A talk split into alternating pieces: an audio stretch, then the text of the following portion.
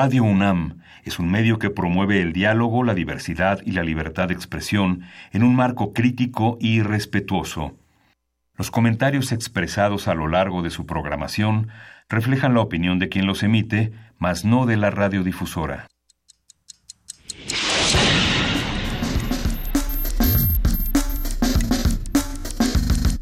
Primer movimiento. El mundo desde la universidad.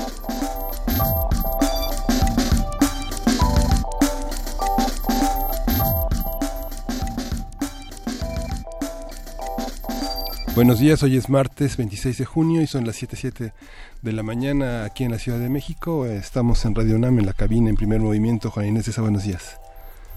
Muy buenos días, Luisa Iglesias, ¿cómo estás? Buenos días, Juana Inés, buenos días, Miguel Ángel, y saludamos a todos los que hacen comunidad con nosotros. Un, un martes 26 de junio interesante, pero también bastante violento para ser martes. Creo que nos estamos acostumbrando a a muchos tipos de violencia en nuestro país y esperemos que el electoral no sea una de ellas. Eh, amanecemos con otro candidato que fue asesinado, un candidato de Morena, les daremos más información a lo largo de esta mañana eh, y todos un poco congelados con este tipo de noticias porque, si no me equivoco, van 122. 121, pero en realidad, pero en realidad fueron emboscadas cuatro personas. Así es. En Coatlán y Ejuto, un municipio que está en, en, el norte de Oaxaca y bueno, el, candidato asesinado es eh, Emigdio López Avendaño, es. de candidato de Morena. Y, y, bueno ya se manifestaron eh, varias eh, varias organizaciones y bueno las, la organización de Morena ya levantó las las respectivas demandas pero fue bastante brutal abatidos a balazos de una manera y el caso de Felipe Ángeles ya fue este ya se presentaron a los asesinos eh, que, fueron eh, eh, los responsables de este crimen. Y bueno se procederá este pues es un, es una disputa ordinaria electoral que parece que se van a hacer. que toda esta violencia no detenga el ánimo de votar, pero que sí nos responsabilice un poco de cómo queremos, de, que reflexionemos por lo menos cómo queremos que sean las futuras elecciones, ¿no? sin estos tipos de violencia. Qué complicada mañana y sin embargo tenemos un programa llenísimo de información para todos los que hacen comunidad con nosotros. Tenemos, tenemos el día de hoy vamos a tener una, una mesa eh, muy interesante. Vamos a discutir la neurociencia y la corrupción. Vamos a conversar con el doctor Hernando Santamaría. Él es médico psiquiatra y doctor en neurociencias y cognición a partir de toda una serie de investigaciones que en la Universidad Javeriana se han desarrollado alrededor de este, la cognición, las neurociencias y la corrupción en términos de la sociedad. Tenemos también nuestra sección Transformación Positiva de Conflictos, que buscan los actores sociales en conflictos, segunda parte. Para ello vamos a platicar con Pablo Romo, como ustedes saben, miembro del Consejo Directivo de Cera Paz y profesor de Transformación Positiva de Conflictos en la especialidad de Negociación y Gestión de Conflictos Políticos y Sociales de la Facultad de Ciencias Políticas de la UNAM. Sí, y vamos a tener eh, nuevamente este martes el taller de descifrar tu boleta con el doctor Horacio Vives, que ayer estuvo con nosotros para hablar de los pormenores que tiene este, este código que tiene varios elementos herméticos y Daniel Saavedra Ayado estará con nosotros. Él es colaborador del portal de crónica de las elecciones eh, del, del, de, del IIG de la UNAM, investigaciones eh, jurídicas, tesista de ciencia política en el ITAM y colaborador del Centro de Estudios Alonso Lujambio. En la nota del día, en la nota internacional, ¿en qué van las negociaciones del Brexit? Vamos a platicar con Javier Oliva, profesor investigador de la Facultad de Ciencias Políticas y Sociales de la UNAM. Nótese los que no nos pueden ver todavía porque todavía no estamos en TV UNAM. Hacemos nuestras manitas con mucho entusiasmo, las movemos de un lado al otro porque el doctor Javier Oliva siempre tiene buenas reflexiones al respecto. Vamos a hablar también en nuestra mesa del día de la migración y la crisis humanitaria en todo el planeta. Hay una crisis generalizada y justamente en Estados Unidos ha aparecido un rostro que no era tan visible. Vamos a conversar con José Nipen. Eh, ella es maestra en Relaciones Internacionales, especialista en temas de derechos humanos y migración y es investigadora del programa de derechos humanos y lucha contra la impunidad en Fundar. La llamada al aire que tenemos antes de terminar este programa habla de la obstinación de un migrante. Omar del Ángel, escritor y artesano, nacido en la tierra tolteca, Tula de Allende Hidalgo, migrante y autor de este libro, justamente Obstinación de un migrante, nos va a contar de qué se trata y bueno, será una manera buena de cerrar este programa el día de hoy, 26 de junio. ¿Qué hacemos, Miguel Ángel? ¿Empezamos con música directa? Con música. Vamos a ir, vamos a escuchar de Amy Winehouse, Monkey Man.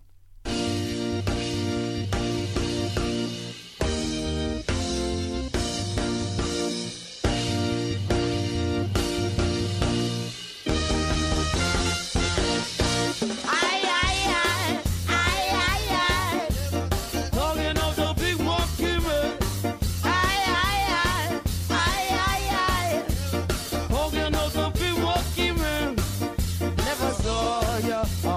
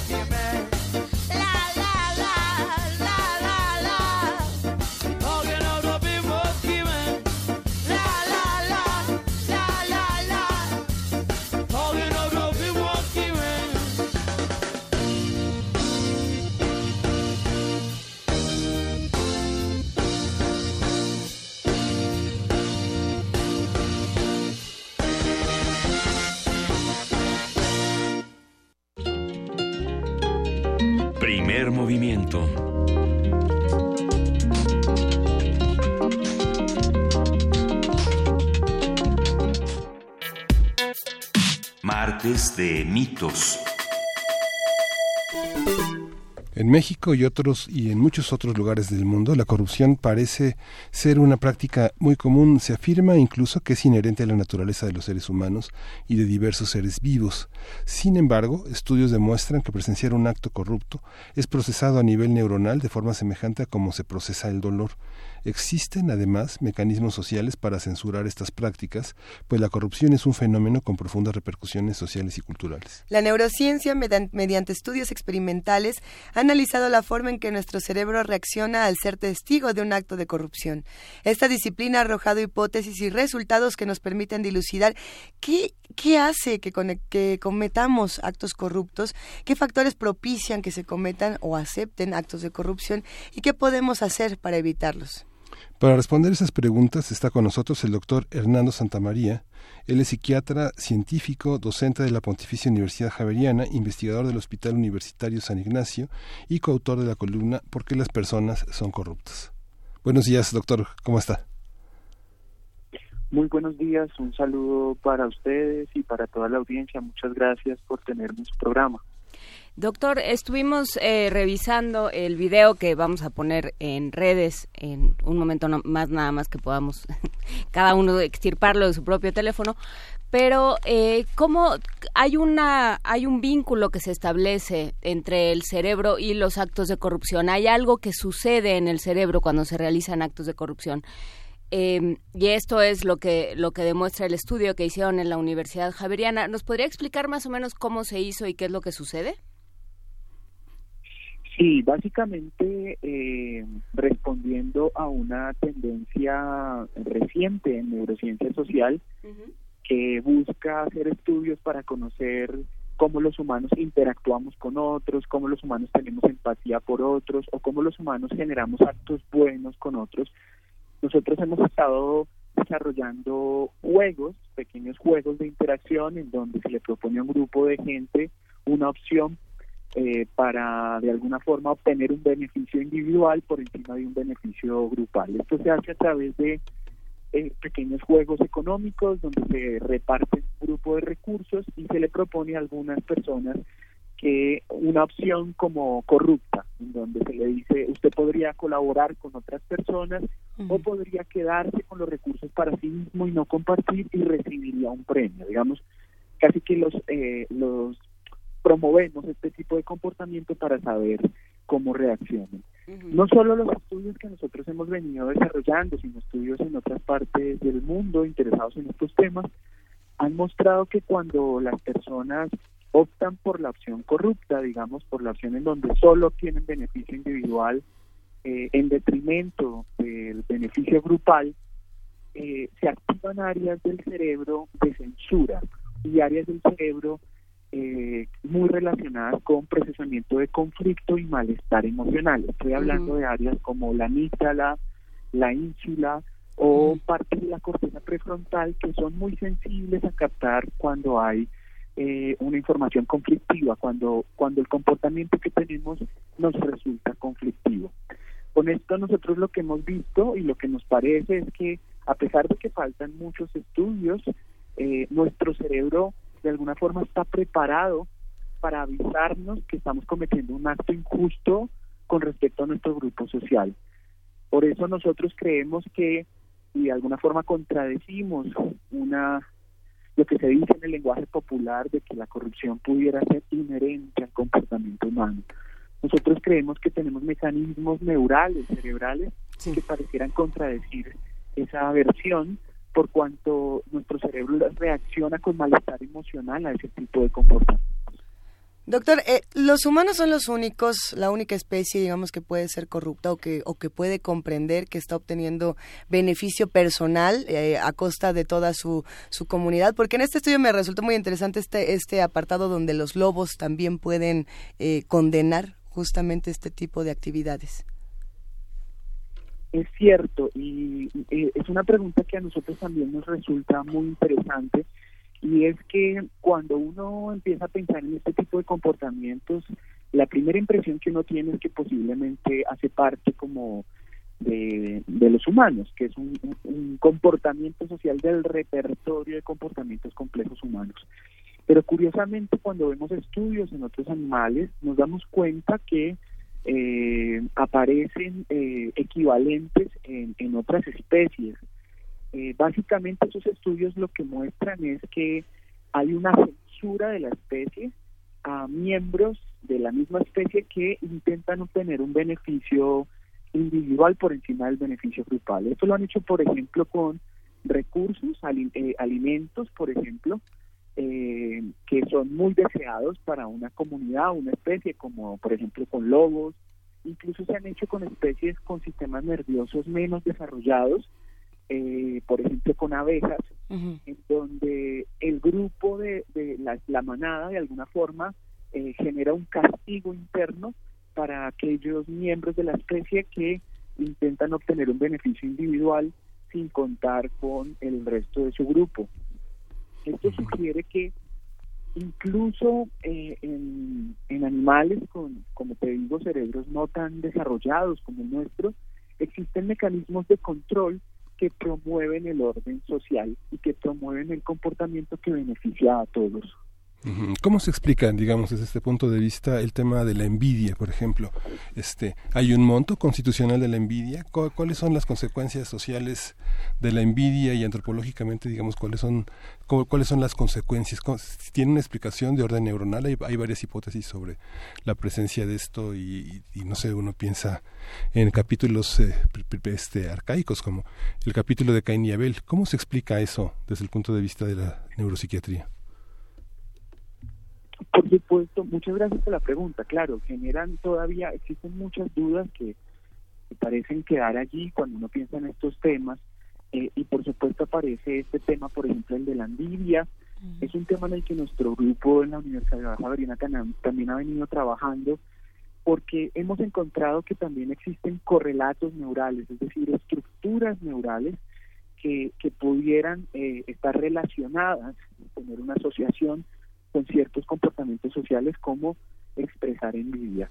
Desde el punto de vista de la investigación en neurociencia, la envidia se ha estudiado como una emoción contraempática. De hecho, se le ha denominado así. Eh, pareciera que los humanos en nuestro repertorio de comportamientos, que es muy extenso, tenemos comportamientos en un espectro que van desde lo bondadoso, lo altruista, lo generoso, hasta otros comportamientos que no lo son tanto y que de alguna forma eh, contravienen el orden social. Dentro de ese grupo de comportamientos está la expresión de emociones que parecieran eh, ir en contra de lo empático, como por ejemplo la envidia y otra emoción que también se ha estudiado, que en alemán se denomina Schadenfreude, que es un poco cuando los humanos nos burlamos un poco del pequeño mal de otro. Un ejemplo sencillo de eso es un amigo nuestro puede caerse sin hacerse daño o mientras está comiendo puede regarse la comida en su ropa nueva y uno podría incluso hacerle ese, ese tipo de situación podría uno hacerle gracia.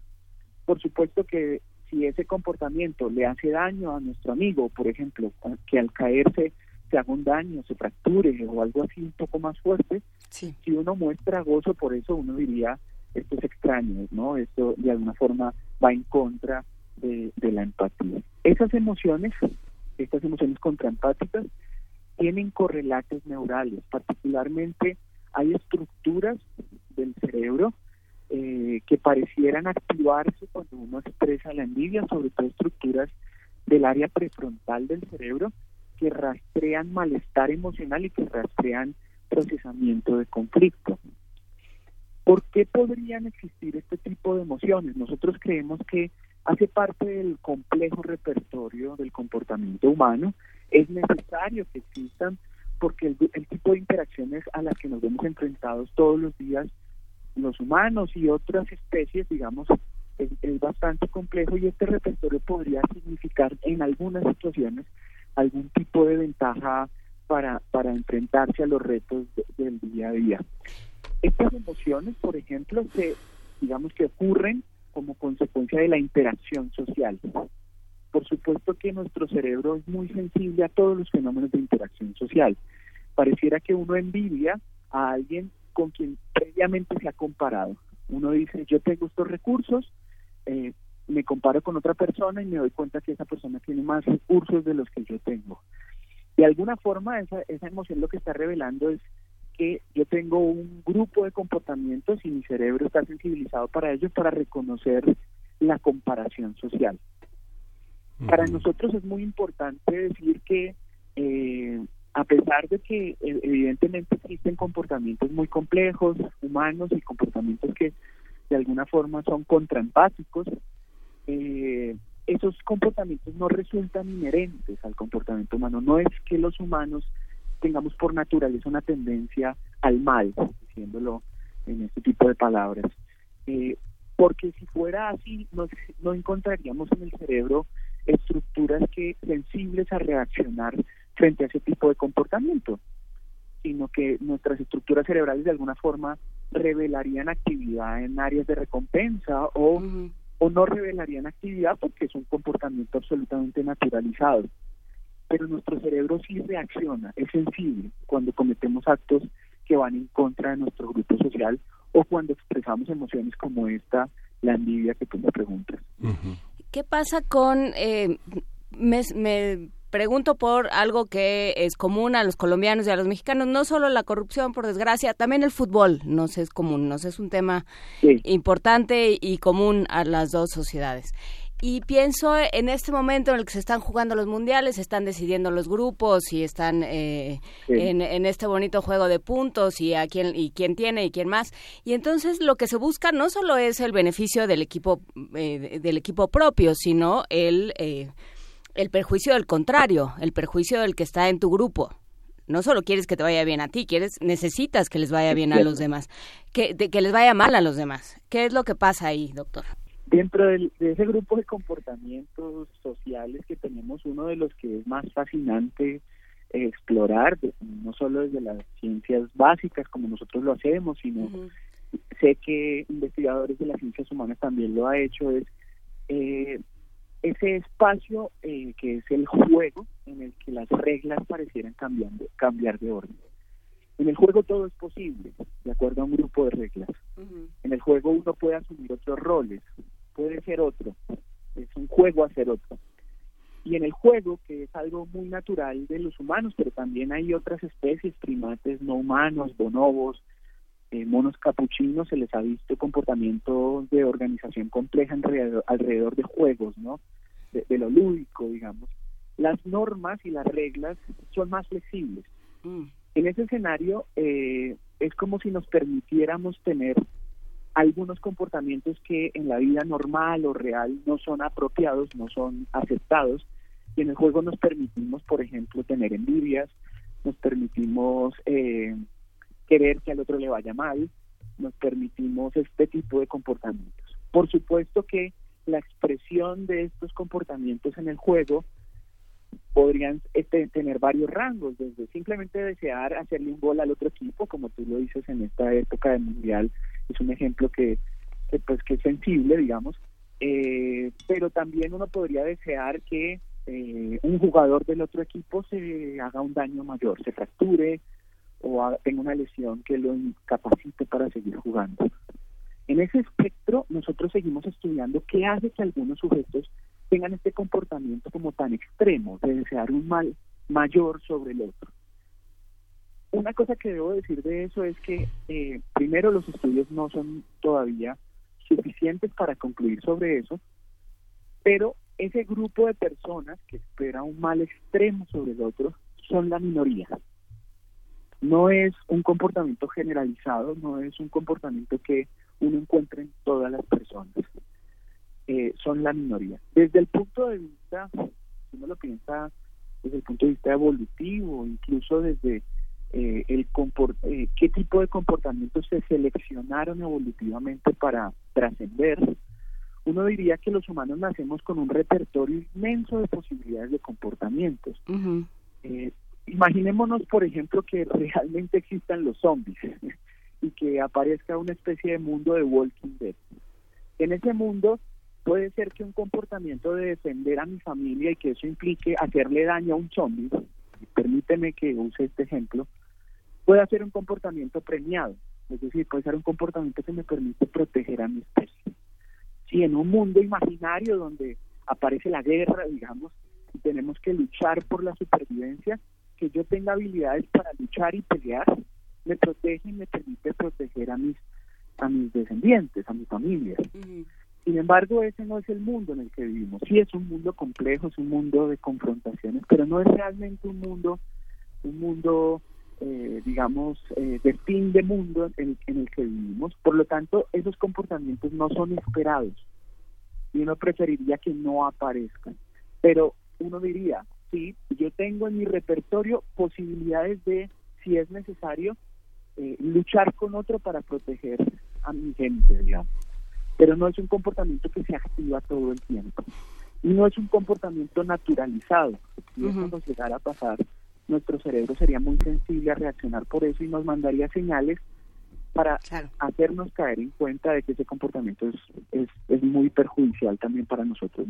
Doctor, este, digamos, toda, toda esta elaboración que, que usted hace, digamos, ¿cómo se enfrenta? Digamos, ¿tiene, ¿Es una herramienta diagnóstica? ¿Cómo se enfrenta, por ejemplo, a las elaboraciones ya eh, del DSM-4 y del DSM-5? Muchas elaboraciones del DSM-4, que es, un, que es un manual para el diagnóstico de las enfermedades mentales, ha evolucionado al DSM-5 todo lo que usted refiere, digamos, está en el rubro de, de, trastornos de la personalidad y sobre todo, digamos, el tema que tratamos de la envidia, o la rivalidad o la corrupción está mucho en el tema del narcisismo y el tema del sadismo, por ejemplo.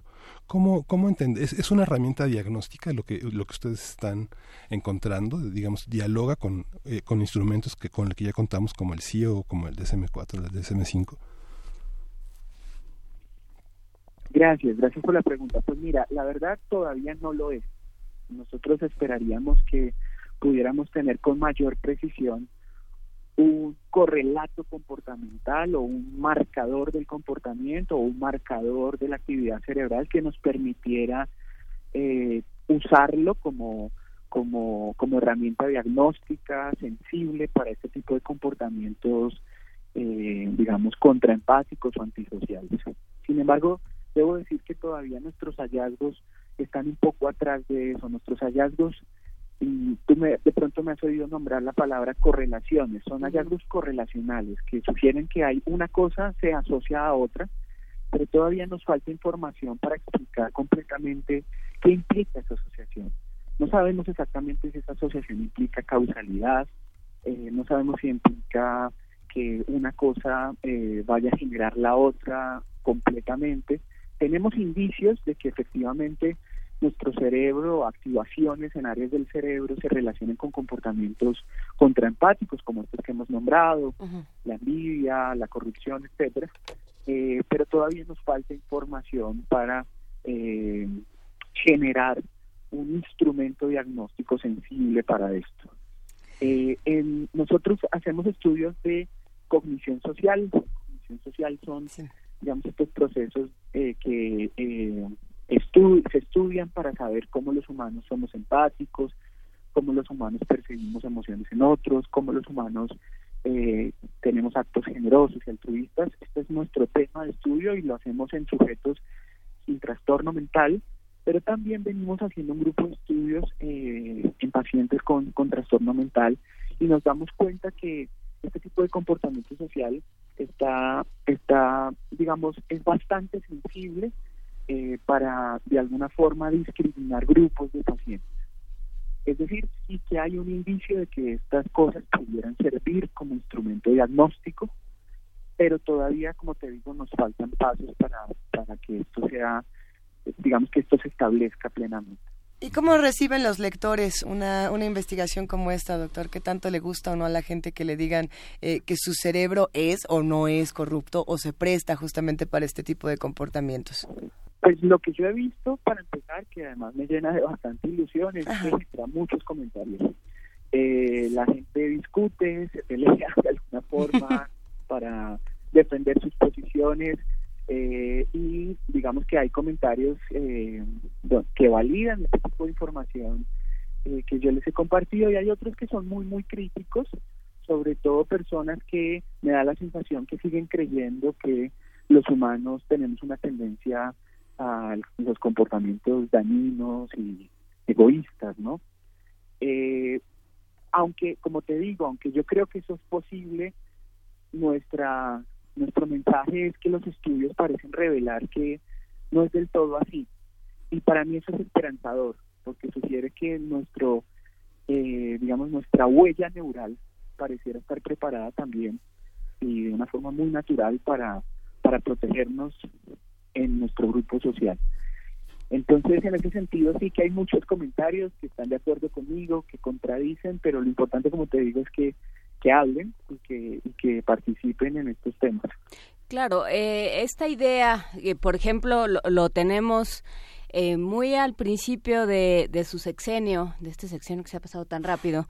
Enrique Peña Nieto, presidente de México, decía que la corrupción era algo cultural, que la corrupción era algo eh, que en lo que vivíamos y que pues así era y que no se podía hacer nada. Y hemos pasado buena parte de este sexenio tratando de preguntarnos esto y tratando de ponerlo en duda en duda de problematizarlo y de decir no es así y me parece que lo que termina diciendo este estudio no es algo moral es simplemente estamos hablando del bien común contra el bien individual y el bien individual siempre resultará eh, en contra de, de, los intereses de todos, por definición.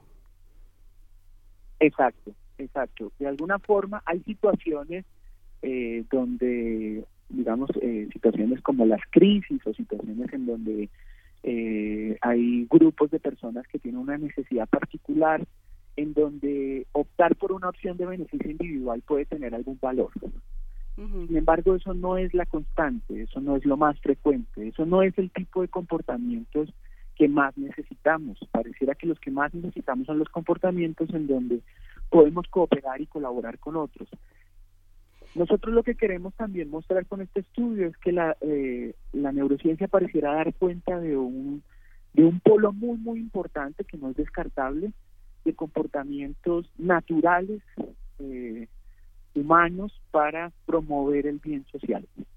Eh, entiendo esto que me comentas acerca de del comentario del presidente Peña Nieto sobre la corrupción como un comportamiento cultural. Sé que hay, eh, eh, digamos, un grupo de estudios y personas desde las ciencias humanas que han polemizado sobre este tipo de perspectiva. En Colombia también se habla, por ejemplo, de y es que nosotros somos una sociedad violenta por naturaleza. Eh, ustedes conocen que nuestro caso es un caso muy, muy dramático, eh, con un gran número de personas desaparecidas, con un gran número de personas eh, que han muerto en el conflicto, un conflicto muy largo, posiblemente uno de los conflictos más largos que se han vivido en, nuestro mundo. Y eso nos ha llevado a preguntarnos, ¿es que somos una sociedad violenta? ¿Es que de alguna forma estamos marcados con este signo de la violencia? Eh, sociólogos, filósofos, historiadores contradicen esta versión. Les parece que resulta peyorativa, estigmatizante. Y nosotros que hacemos neurociencia social, eh, empezamos a ver que, que a pesar de que hay hallazgos que sugieren que en ciertos casos hay grupos que pueden verse movilizados a la violencia. También hay un grupo de estudios que hace contrapeso a esas visiones, mostrando que también hay una sensibilidad de nuestros correlatos neurales para favorecer el comportamiento social. Dicho esto, lo que quiero decir es, es que estamos generando nueva evidencia que contradice estas nociones discriminantes y estigmatizantes sobre nuestras poblaciones en Latinoamérica que, de alguna forma nosotros también hemos venido a creernos que somos sociedades violentas, que somos sociedades que, que optan por la salida fácil por la salida, digamos, de menor esfuerzo. Y nuestros estudios dicen, puede que esos comportamientos existan, pero existen estos otros. Y están promovidos por nuestro aparato neural. Claro, y que la tendencia de la comunidad, como hablábamos de las abejas, de los lobos, de estos grupos eh, de estas comunidades, la tendencia es a regularse y la tendencia es a, eh, a discriminar ese tipo y a, y a, eh, negarse a ese tipo de comportamientos que benefician a lo, individual sobre lo sobre lo colectivo. Muchísimas gracias, doctor Hernando Santamaría de la Universidad Javeriana. Le mandamos un gran abrazo. El delay nos jugó, nos jugó chueco. Es complicado el delay. Doctor eh, Hernando Santamaría, psiquiatra científico docente de la Pontificia Universidad Javeriana, investigador del Hospital Universitario San Ignacio y coautor de la columna ¿Por qué las personas son corruptas? Si pueden echar un vistazo a nuestro Facebook y a nuestro Twitter, vamos a estar compartiendo el video justamente que está acompañando esta investigación y, y una liga al, al estudio que no estoy segura de que la liga esté funcionando al 100%, pero si no, se actualiza y con eso. Sí, está en el portal de la Universidad. Está en el portal. Pues con eso lo revisamos. Nos vamos a un poco de música. Sí, un proyecto, un dúo, Feten, Feten. Vamos a escuchar de ellos Chocolate, un swing.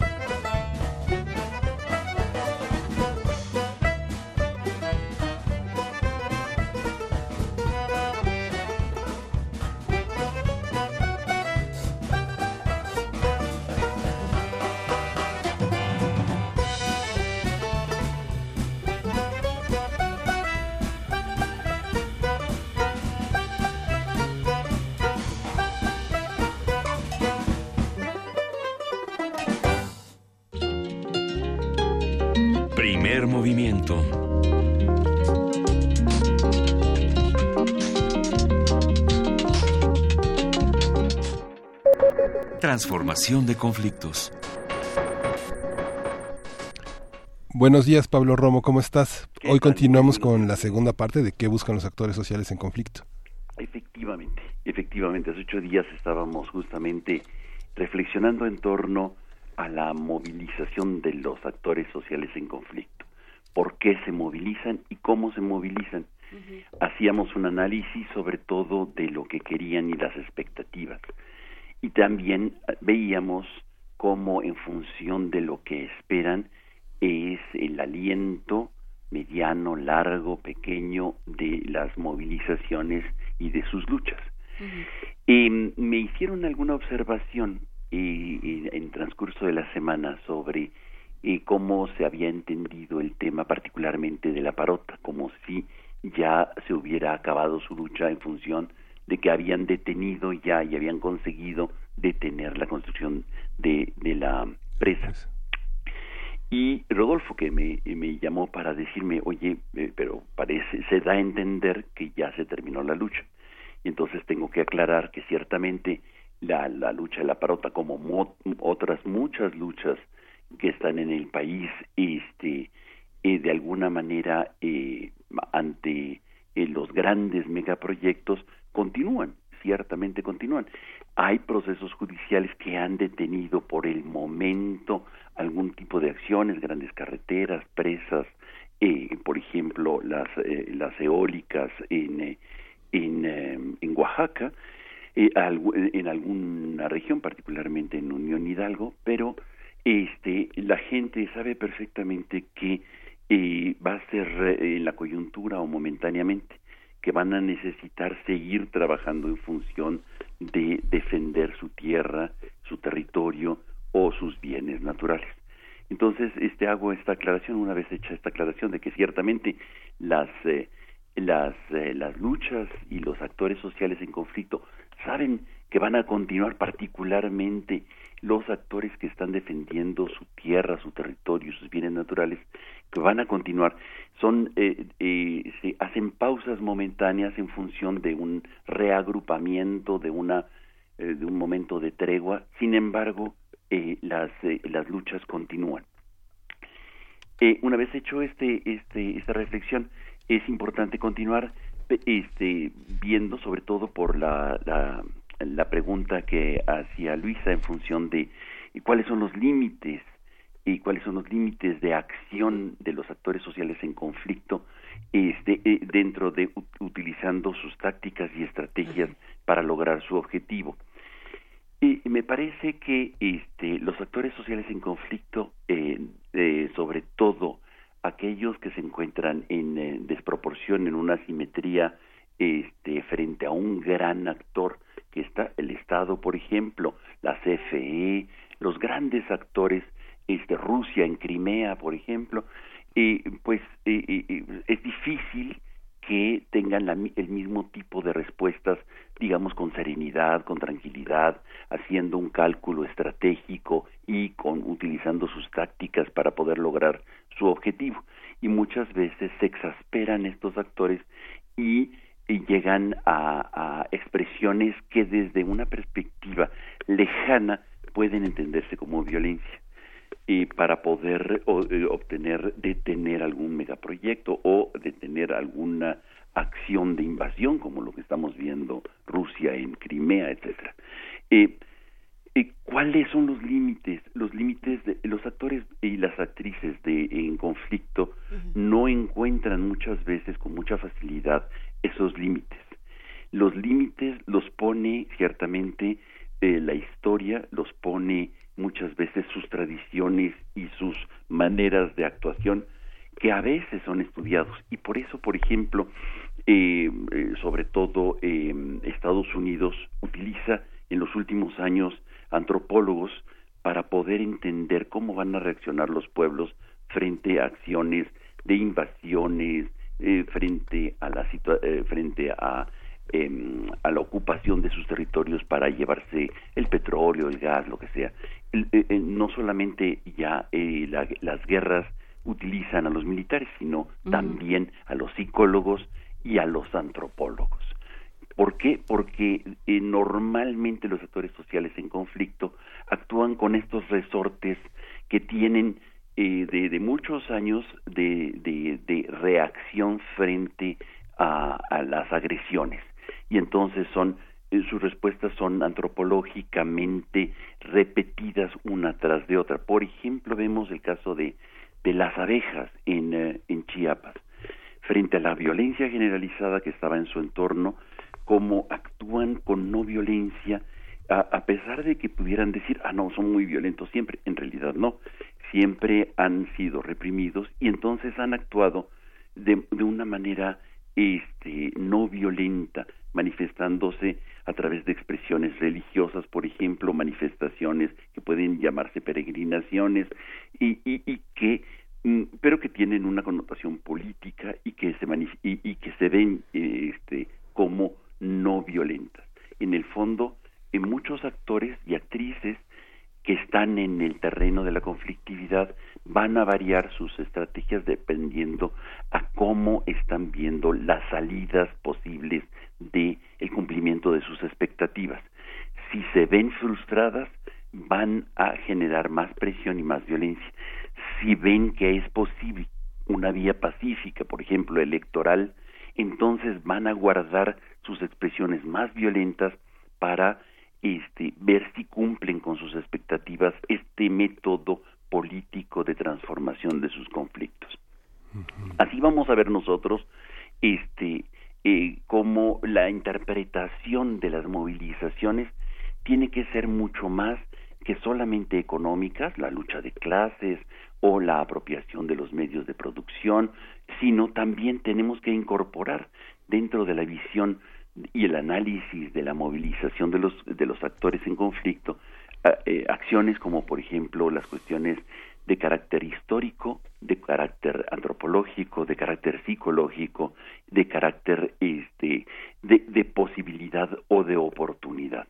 No en todos los momentos de la historia de los actores sociales en conflicto tienen la posibilidad de cumplir con sus expectativas por muy diversas eh, razones, porque no tienen fuerza, porque no tienen organización, porque no tienen eh, aliados, porque no están pensando lo mismo, este, sus vecinos junto con ellos, y hay momentos que eh, se alinean las estrellas, es decir, que vamos a, este, a encontrar la oportunidad en cuanto al tiempo, las posibilidades en cuanto a las alianzas, eh, las tácticas necesarias para poder implementar sus, eh, sus luchas y una claridad en cuanto a un objetivo menor, quizá no el gran de hasta el final de la historia, sino uno pequeño que pueda convertirse en una acción este que les dé victoria y que les dé fuerza y que los una y los cohesione.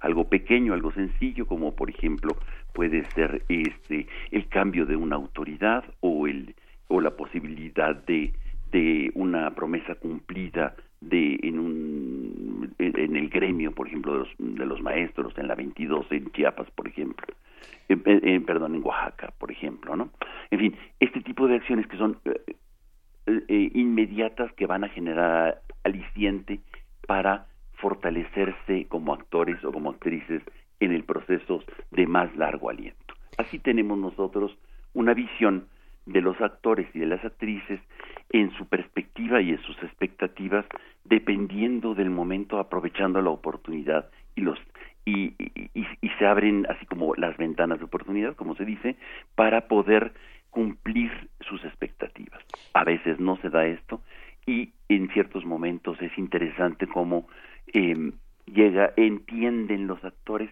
que hay posibilidades de avanzar.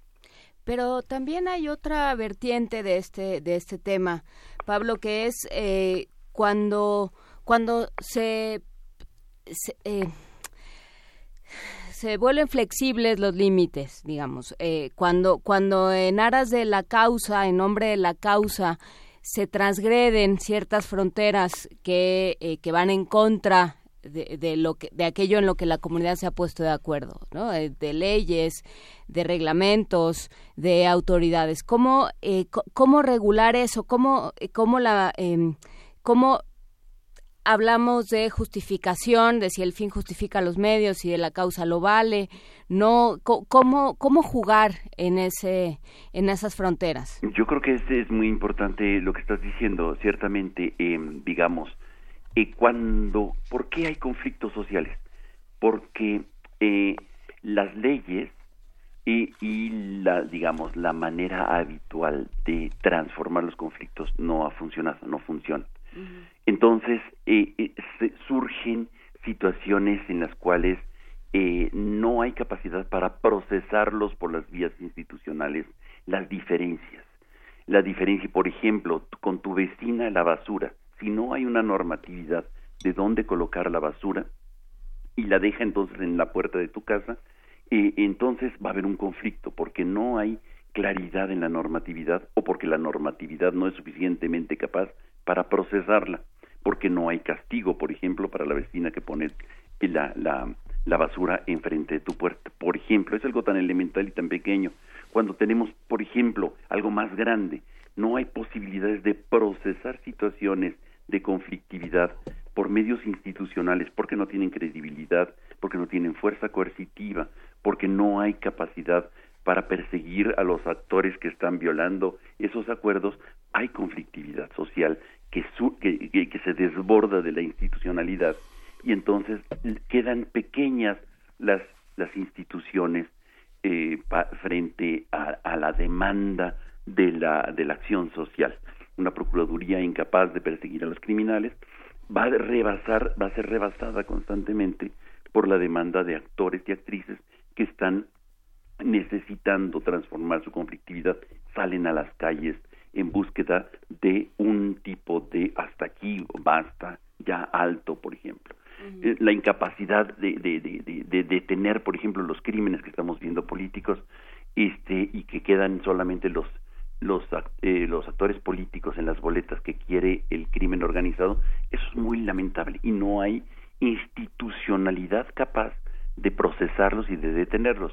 Cuando sucede esto, eh, llámese en temas políticos, llámese en otros temas, vamos a ver rebasada la institucionalidad y entonces eh, por, por, por, por quejas sociales incapaces de sentirse satisfechas por el procesamiento institucional, entonces van a salir a la calle, van a salir a protestar, vamos a verlos en hashtags este, y, y, este, y en demandas digitales actuales.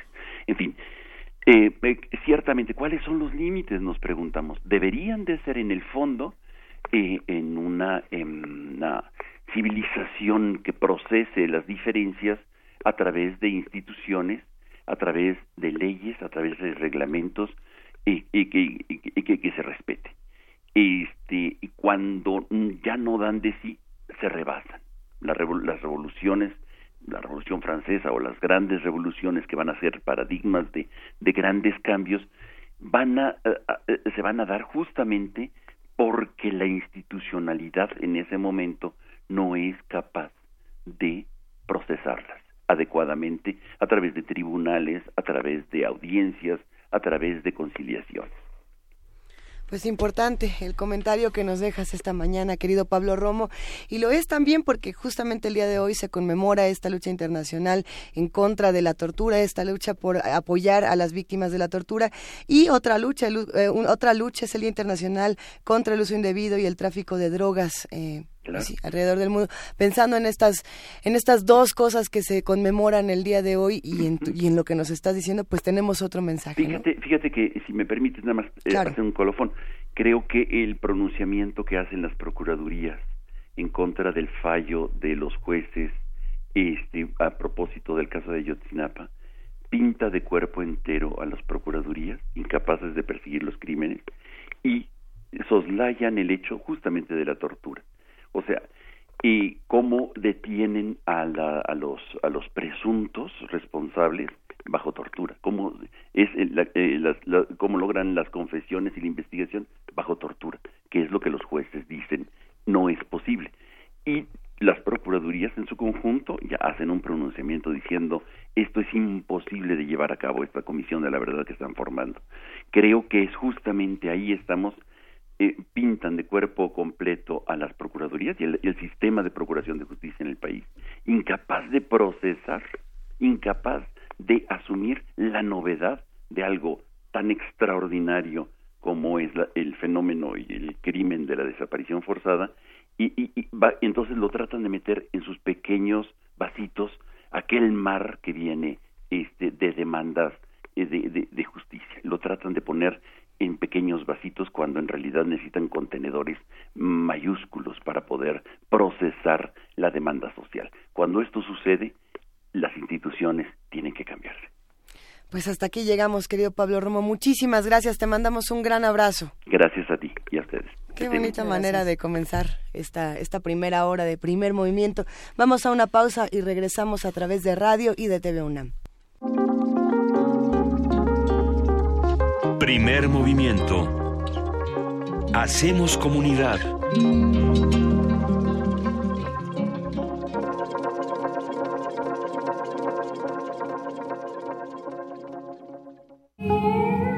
Desplazarse es una manera de fluir al viento entre los dedos. Es distenderse, no limitarse ante nada y flotar. Pero, ¿qué pasa cuando el clima es convulso y nos obliga a escapar? El ciclo Danza Martes trae para ti la pieza escénica Malevolence, diferentes formas de salvarse a sí mismo. Una mirada a la resistencia de quienes han convertido el dolor en cantos y poemas. Dirección Sandra Milena Gómez todos los martes de junio a las 20 horas en la sala Julián Carrillo de Radio UNAM. Entrada libre. Deja que la danza te lleve a la introspección. Radio UNAM. Experiencia sonora.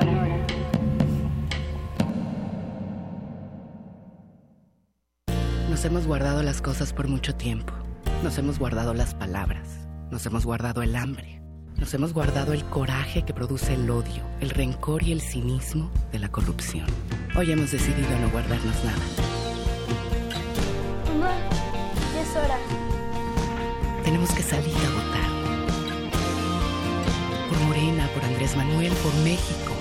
Este primero de julio, vota todo Morena, la esperanza de México. Habla Ricardo Anaya. Mientras no haya consecuencias al más alto nivel, seguirá aumentando la corrupción. Por eso propongo una fiscalía autónoma que investigue al presidente Enrique Peña Nieto y su papel en la Casa Blanca y en los demás escándalos del sexenio. Y si resulta culpable, pues como cualquier otro, terminará en la cárcel. Ahora sé que por proponer esto hoy me atacan por todos los medios. No importa. Combatir la corrupción desde el más alto nivel es lo correcto. Soy Ricardo Anaya. Hablemos de frente. PAN. Nuestra ciudad grita por un cambio, un cambio fresco, honesto, que trabaje para ti y tu familia, que te traiga bienestar, seguridad, empleos bien pagados y una ciudad en paz. Ese cambio te lo doy yo. Tu amigo Miquel Arriola, un amigo fiel que estará siempre a tu lado. Este primero de julio es hora del cambio. Te pido tu voto. Tu familia y tú van a vivir felices. Muchas gracias. No los voy a defraudar. Candidato a jefe de gobierno de la Ciudad de México, PRI.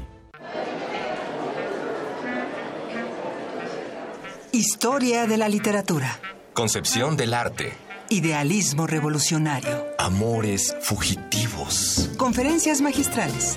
Creadores escénicos. Descontentos sociales. Clases inolvidables. En más de 100 años. ¿Cuántos recuerdos no han circulado por los pasillos de la Facultad de Filosofía y Letras? Eureka. Un programa con Filo, Sofía y letras. Escúchalo todos los lunes a las 16 horas por el 96.1 de FM. Radio UNAM. Experiencia sonora. Estamos del lado correcto de la historia. Y de privilegios. Y hay que estar orgullosos de ser protagonistas de este cambio verdadero, de ser parte de esta transformación histórica de nuestro país. El primero de julio va a ser el día más feliz en la historia moderna de México. Claudia Sheinbaum, candidata a jefa de gobierno de la Ciudad de México, Morena. Escucha a López Obrador. Hay quien está diciendo que va a meter a la cárcel a Peña. Usted no va a meter a la cárcel a Peña. Yo no, no voy a meter a la cárcel. Peña Nieto es corrupto. Sí. ¿Va a enjuiciar a Peña Nieto por corrupción? No. ¿Estaría dispuesto a perdonar y fumar la pipa de la paz con Carlos Salinas y Enrique Peña, entre otros políticos? Sí.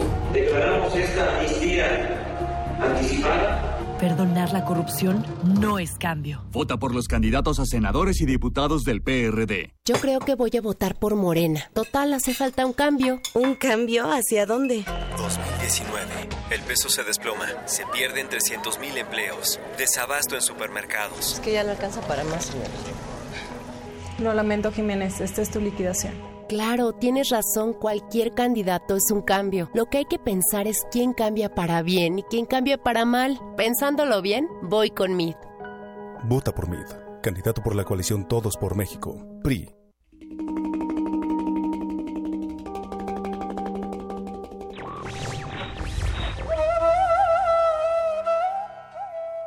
A pesar de las ilusiones racionalistas e incluso marxistas, toda la historia del mundo es la historia de la libertad. Albert Camus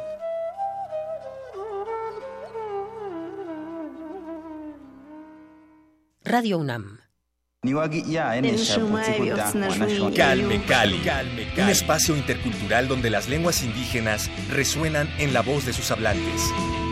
Acompáñanos a conocer a sus protagonistas todos los jueves a las 10 de la mañana por el 96.1 de FM. O escucha la retransmisión los domingos a las 3.30 de la tarde.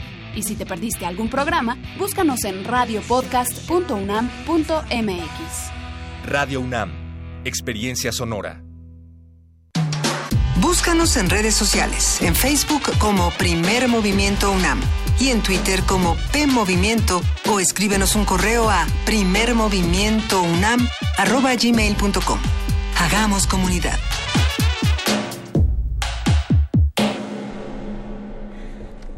En este momento son las 8 de la mañana con 6 minutos.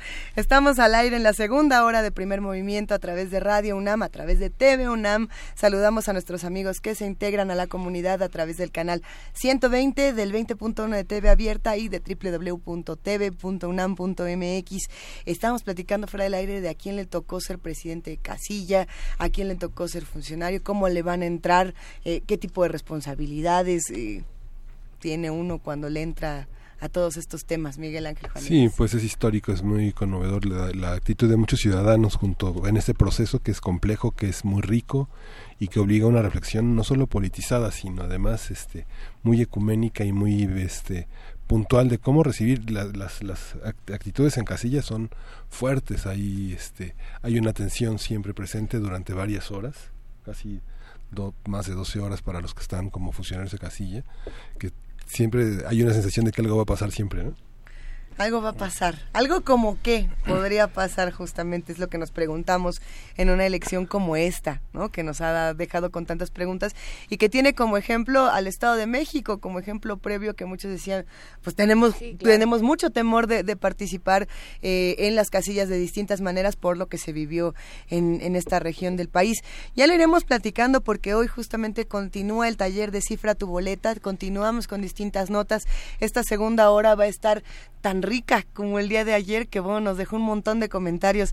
Repetimos nuestras redes sociales, arroba P Movimiento, diagonal primer movimiento UNAM, eh, teléfono 55 36 43 39 y sin más preámbulo, ¿sí? Nos vamos a nuestra nota del día. Primer movimiento.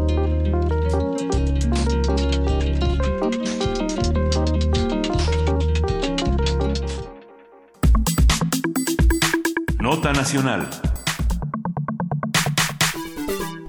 El Instituto Nacional Electoral aprobó la instalación de 1.054 casillas especiales en todo el país, en las que podrán votar aquellas personas que se encuentren lejos de su domicilio, pero que estén registrados en la lista nominal. nominal. Cada casilla especial tendrá 750 boletas para cada cargo de elección. Los puestos de elección para votar en las casillas especiales dependen de la ubicación del votante y de la casilla, y estos son presidente de la República, diputados y senadores de mayoría relativa y representación proporcional. Las, en, las, en, las, elecciones pasadas, las casillas especiales han generado controversia, ya que el número de boletas es limitado y se terminan a las pocas horas de iniciado el proceso, por lo que se recomienda acudir temprano a las urnas. El, el INE precisamente publicó en su página de internet un mapa para ubicar las casillas ordinarias y especiales. Aquí en la Ciudad de México serán instaladas 22 casillas especiales.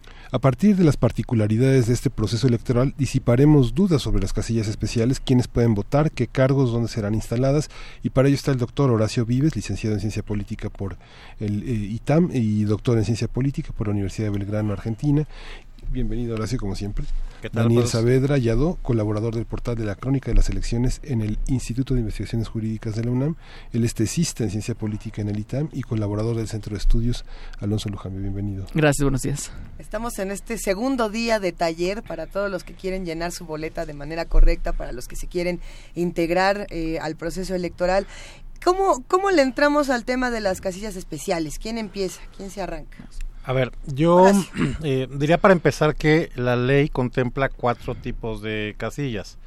Las casillas básicas, las casillas eh, mm, eh, contiguas, Contiguas. eh, contiguas, las especiales y las extraordinarias.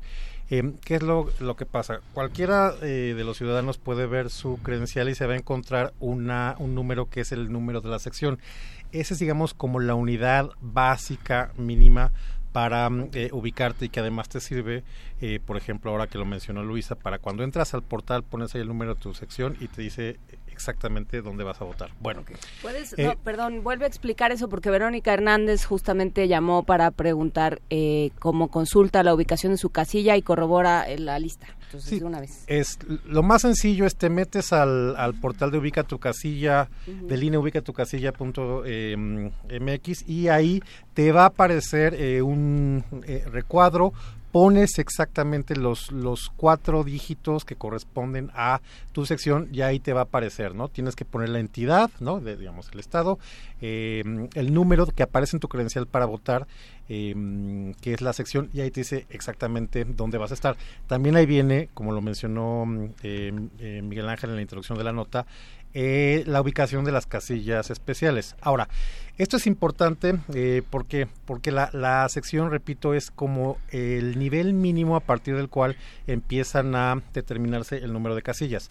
¿Por qué hay casillas básicas y contiguas? Porque em, eh, se supone que para que sea un flujo, digamos, ordenado de votación durante toda la jornada electoral, y si vamos a votar todos, pues en principio eh, debe de haber unas 750 eh, personas. Entonces, por ejemplo, si en un lugar donde antes era un terreno baldío, ahora aparece un multifamiliar, pues evidentemente van a aparecer un montón de, de electores. Entonces, por eso se hacen, digamos, estas divisiones o estos em, múltiplos por bloques de 750 personas. Entonces, eh, los, los primeros 750 son la casilla básica y luego la contigua 1, la contigua 2 y así. Ese es, ese es en ¿Hasta términos cuántas contiguas puede haber? Pues tantas como, mm, como electores cubrir la sección. exacto electores aparezcan en una en una sección. Entonces bueno esas digamos son las casillas normales por llamarlo de alguna manera. La gran mayoría de ellas las casillas estándar. Luego están las especiales y las extraordinarias. Las especiales en efecto son para los electores en tránsito. Ahora vamos a hablar un poco más a detalle dado que es el tema de la mesa. Y las extraordinarias son aquellas casillas que normalmente se ponen en lugares donde por la complejidad geográfica, la complejidad territorial, sería como muy difícil que se llegaran a juntar estos 750 personas y normalmente son en lugares, eh, digamos, lejanos, apartados, mal comunicados, con poca infraestructura, pero, digamos, en la lógica de eh, llevar estos derechos políticos a todos los, eh, a todos los ciudadanos, se ponen estas casillas. ¿Qué, ¿Cuál es la naturaleza de las, de las eh, casillas especiales? Que en efecto, si estás fuera del lugar donde estás empadronado, tengas la posibilidad de ejercer algunos de los votos a los cuales tienes derecho y hay unas reglas eh, interesantes de qué sí puedes hacer y qué no, eh, qué no puedes votar en términos de dónde te encuentres el día de la sección electoral. Ajá. ¿Por qué no hay tantas casillas? Que eso es algo que comentabas eh, tú, eh, Miguel Ángel. Porque la lógica es, pues, vota en el lugar que te corresponde y no porque, ah, bueno, pues, este, en el centro comercial, este, de aquí al lado, prefiero ir y en lugar de ir al, al lugar que, que me corresponde, Porque pues, me nunca más cambié mi domicilio y entonces... por distintas razones. Entonces, eh, es de alguna manera flexibilizar eh, el, este derecho de poder ir a, a- a votar, pero por otro lado, pues el- el- la lógica de la eh, de, de la inscripción y de la actualización del padrón es que vayas a votar donde te corresponde, pues porque además, pues esas son las las autoridades que te tocan. A ver, pero el caso de Faustino Contreras, que fue quien habló ayer, soy de Guanajuato, el 1 de julio voy a estar en la Ciudad de México. ¿Dónde voy, dónde puedo votar? Bueno, puede revisar, eh, el portal es ubicatucasilla.ine.mx Ujú. Y en la primera casilla vas a buscar la entidad en la que te vas a encontrar el día de, de las elecciones y abajo viene eh, un apartado que dice si te encuentras lejos de tu domicilio, acude a alguna casilla especial. Das clic ahí y va a aparecer la lista de casillas especiales para el estado que, que seleccionaste. Y en esta misma página puedes ver eh, dónde se ubica tu casilla. Igual poniendo el estado donde donde votas y el número de sección que aparece en tu credencial del INE. La lista nominal, perdón, Lisa, la lista nominal dónde se consulta. O sea, saber que yo sí estoy registrado en esa casilla. Eh, igual en el portal del INE. Eh, a ver, tenemos un ejemplo aquí aleatorio, pusimos un número al azar para ver qué pasaba de ninguna credencial de nadie por aquí y nos aparecen, eh, dice, podemos Ciudad de México, un número cualquiera, y nos aparecen tres casillas diferentes. Eh, ¿Qué ocurre en un ejemplo como este o cómo se soluciona? Por aquí nos dice, la primera es en Hacienda de Santa Úrsula, la segunda es en Hacienda Salaices y la tercera es en Hacienda de los Morales. Pero pusiste mm, casilla... Ciudad de México. ¿Pusiste un número de sección o, o pusiste el apartado de casilla especial? Ah, no, puse un número de sección. Ah, es que seguramente lo que ocurre es que eh, en, esa, en esa sección hay una casilla eh, básica y dos contiguas, por Así ejemplo. es. ¿no? Ah, eso es Es la casilla básica, es la primera, y después tiene dos contiguas. C1, C2, es contigua 1, contigua 2. Exactamente. Excelente. Entonces, podemos consultar toda esta información desde ahora para estar prevenidos. Había una controversia interesante justamente ahora que empieza el, bueno, que está que estamos en, en pleno mundial. Había una crítica a todos los mexicanos que decidieron irse a, a Rusia a, a justamente disfrutar de esta experiencia. Aquí no se, no se va a criticar quién se quiere ir, quién se quiere quedar, pero decían, se van y no van a votar porque el primero van a estar por allá. Eh, y muchos dijeron, no, ¿cómo no? Yo sí voy a votar porque desde el extranjero sí se puede votar. Y otros dijeron, pues ya tendrías que haber votado, no te hagas, no me engañes. ¿Qué pasa con esta, con esta pequeña controversia? Bien, el procedimiento para el voto en el extranjero, eh, las personas que, o sea, antes de febrero, si no mal recuerdo, tenían que o ya estar registrados o Ajá. registrarse para votar desde el extranjero. Y después, ya que quedaban en el registro de si voy a votar, se le pedía al INE, eh, un so- bueno, el INE enviaba un sobre al domicilio de las personas, pero tenían que decir, o sea, el domicilio donde residían, no el hotel donde van a estar hospedados en el, en el mundial. Ajá. Y eh, los votos tienen que llegar aquí a México el día 30 de junio antes de las 8 de la mañana para que los reciba el INE. Todos los votos los lleva a una bodega que está en Tláhuac y de ahí los van a llevar el entre el 29 en la noche y el primero de julio. Ajá. Los van a llevar al TEC Ciudad de México, que es donde van a instalar casillas para contarlos. Sí, si no, si es el INE, no vale, o sea, tampoco te pueden ir persiguiendo por Ajá. este eh, por el mundo entero. Cada quien toma sus decisiones, eso sí es una decisión personal, pero hay hay casos especiales. Sí, ahí la, la cosa era que tenías que solicitar que te dieran de baja, digamos, del padrón general de donde, donde estamos la- todos los, digamos, mexicanos en territorio nacional para meterte en el padrón de los mexicanos residentes en el extranjero y, en efecto, este, avisar dónde ibas a estar para Pero que te llegara tampoco la eres boleta. residente. ¿Mm? Tampoco Si o sea, turista, tampoco eres residente. Exacto, no, eh, estos claramente no, no, no, no van a votar, digamos, los que andan... Cada quien decidió. Eh, pero pero eh, las casillas especiales han sido un problema en otras elecciones. Lo mencionaban eh, Luisa y Miguel Ángel en el arranque. Eh, ha habido problemas de que se acaban de que se acaban las boletas, ha habido problemas de que es insuficiente, demasiada la demanda. Eh, ¿Esto está contemplado? ¿Hay, ¿Sabemos si, si se va a tomar alguna Mira, en realidad eh, el asunto tiene que ver, insisto, con incentivar que vayas a votar en la casilla en la cual estás eh, inscrito. Entonces, eh, ¿cuál es la regla en general? Eh, los 300 consejos distritales eh, pueden aprobar un número de casillas especiales durante el proceso electoral, que el máximo son 10. La verdad es que nadie llega a 10 casillas porque si no se incentivaría demasiado tener pues una, una cantidad brutal de, eh, de casillas especiales. Entonces, solamente cuando se justifica, digamos, plenamente que debe haber alguna eh, casilla especial se pone. Entonces, Miguel Ángel daba cuenta del número que se van a instalar, que es relativamente bajo, y sí tiene que ver con, con este derecho de eh, algunos que eh, puedan ir como electores en tránsito a votar, pero si, lo, si se abre demasiado se convierte en, en turismo electoral, ¿no?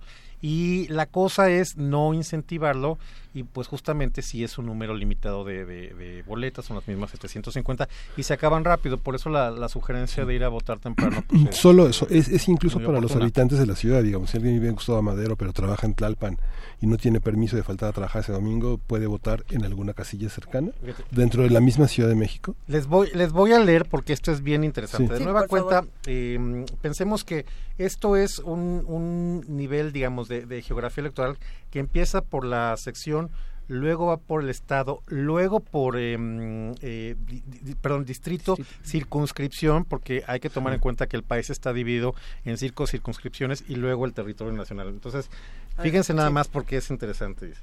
Si el elector se encuentra fuera de su sección, pero dentro de su distrito, puede votar por diputados de mayoría relativa y de representación eh, proporcional, eh, por senador de mayoría relativa y de representación proporcional y por presidente de la República, ¿no? Esto es, estás eh, fuera de tu sección, pero relativamente eh, cerca. Ahora, si el elector se encuentra fuera de su distrito, pero dentro del estado, puede votar por diputados por el principio de representación proporcional, por senador de mayoría relativa y de representación proporcional y por presidente de la República. Otro supuesto, si el elector se encuentra fuera de su entidad, pero dentro de su, de su circunscripción, okay. o sea, estás en Acapulco, ¿no? Pero estás inscrito eh, en la Ciudad de México, puedes votar por diputado por representación pro, eh, proporcional por senador por representación proporcional y por presidente. Okay. ¿Y por gobernador?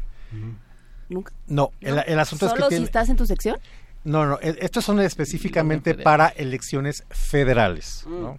Okay. Exactamente, son elecciones las federales. especiales son federales. Exacto, las casillas, lo, las casillas especiales son para eh, estos rubros que acabo de leer, son específicamente qué puedes votar y, y no okay. de presidente, eh, diputados y senadores. Ojo, no es que existan cinco boletas, no es que haya eh, una boleta especial para diputados de representación no. proporcional o una boleta para diputados de mayor relativa, sino que el presidente de casilla va a marcar específicamente para qué puedes votar y dependiendo aquí del menú a la carta. Si estás eh, fuera de, de, tu sección, pero dentro de tu distrito o de tu estado o de tu circunscripción, ¿no? Entonces, claro. esa es la lógica de tratar de eh, ampliar derechos y no solamente que pudieras votar si estás fuera de tu, de tu sección solamente por presidente de la República. Entonces, aquí digamos la, la, el espíritu de la ley si lo podemos llamar así es que ok pues puedas votar por no sé este senadores de eh, representación proporcional que es una lista nacional no entonces pues ahí sí digamos de no importa que te hayas movido un poco no hay, hay una preocupación de muchos de los que hacen comunidad con nosotros justamente de, que distintos eventos alrededor de nuestra ciudad, de nuestro país y, y del mundo en general, por ejemplo lo, lo, del mundial que comentábamos hace un rato, hagan que las personas no voten en, en la casilla que les toca porque les da miedo que las personas en su comunidad, por ejemplo, los vean que van a votar por cierto partido o porque se fueron a ver el, fútbol y entonces no están en su casa y ya les dio flojera irse para allá. Hay, hay, muchos factores que harían que las personas no quisieran ir a votar a la casilla que les toca, ¿no? En una elección como esta. Y de pronto hay quienes dicen, ¿eso realmente podría afectar el, digamos, un resultado en las elecciones o no? ¿O no es algo que realmente se esté considerando? Es que, o sea, pensando por primero, Así la parte del fútbol no. es, son dos horas de partido y las casillas están abiertas desde las 8 de la mañana hasta la tarde, entonces no veo que eso sea un impedimento. No es como que en nuestro país la gente Ajá. se ponga a fiestear cuando hay fútbol ni nada por el estilo. A ver, no, hombre, no. El bueno, sistema pero... está diseñado para que de las ingenies okay. Sí. Eh, luego, ¿Puedes repetir el otro punto? Sí, personas que dicen, yo no quiero votar en la casilla que me toca porque Ajá. sé que me está viendo este, eh, toda la comunidad cerca de la que vivo y a lo mejor hay un trato de que todos iban a votar por tal partido y yo no quería votar por este y entonces me voy a otra casilla. Pero dentro de la mampara, lo que pasa entre tú y la boleta, okay. nadie lo sabe. Nadie lo sabe. En teoría uh -huh. nadie lo debe de saber. ¿no? no, tú doblas la boleta, la entregas en la urna y cuando cuentan los votos, nada más aparecen los números. Entonces, Hay en las man- 749 por uno y Pues uno por otro y quién sabe, ¿Y quién sabe quién va a ser? Es que cuando votes, pero cuando votes en tu sección vas a votar por jefe de gobierno, vas a votar por alcaldes, vas a votar por regidores. En el caso de, de la Ciudad de México, si tú votas en la sección que te corresponde y en Es esta todo. ciudad que hay seis elecciones, te van a dar las seis boletas para votar por los seis tipos de elección. Hablando de si se puede entrar o no solo a, a- a votar, aquí Yolanda Margarita no- nos llama desde el Estado de México, le mandamos un abrazo y dice, ¿cómo puede votar una persona anciana en silla de ruedas? ¿Alguien puede ingresar a la casilla con ella? Si las personas que requieren algún tipo de, mm, de, de ap- de apoyo, de asistencia, lo, lo pueden hacer. Pero siempre la lógica es que el, el elector vaya de manera individual, le den las boletas, que se meta dentro de la mampara que tienen estas eh, cortinitas y en secrecía pueda, eh, pueda votar. Es interesante también eh, aquí mencionar que, por ejemplo, en el caso de la Ciudad de México va a haber una mampara de, eh, eh, del Instituto Electoral de la Ciudad de México y una del INE. Da Ajá. exactamente lo mismo en cuál de las dos vayas a votar. Entonces, para... Ok. eh, no, no, eh, de- pues, dependiendo si ves que hay menos gente en la de... mm, eh, en el IE de, de la Ciudad de México o en el INE, pues ahí te metes Es en la mampara, da exactamente lo mismo. Incluso el INE eh, implementó una estrategia para eh, asegurar los derechos políticos de todas las personas con discapacidades, donde están asegurando dar, eh, por ejemplo, mamparas más pequeñas para que se coloquen en las piernas, las personas en silla de ruedas, y ahí puedan eh, tachar sus boletas, o plantillas braille para asistir a las personas eh, con problemas en la vista. Y la idea es que el mayor número de mexicanos pueda este, votar. ¿Qué pasa, por ejemplo, en el caso de, los más jóvenes?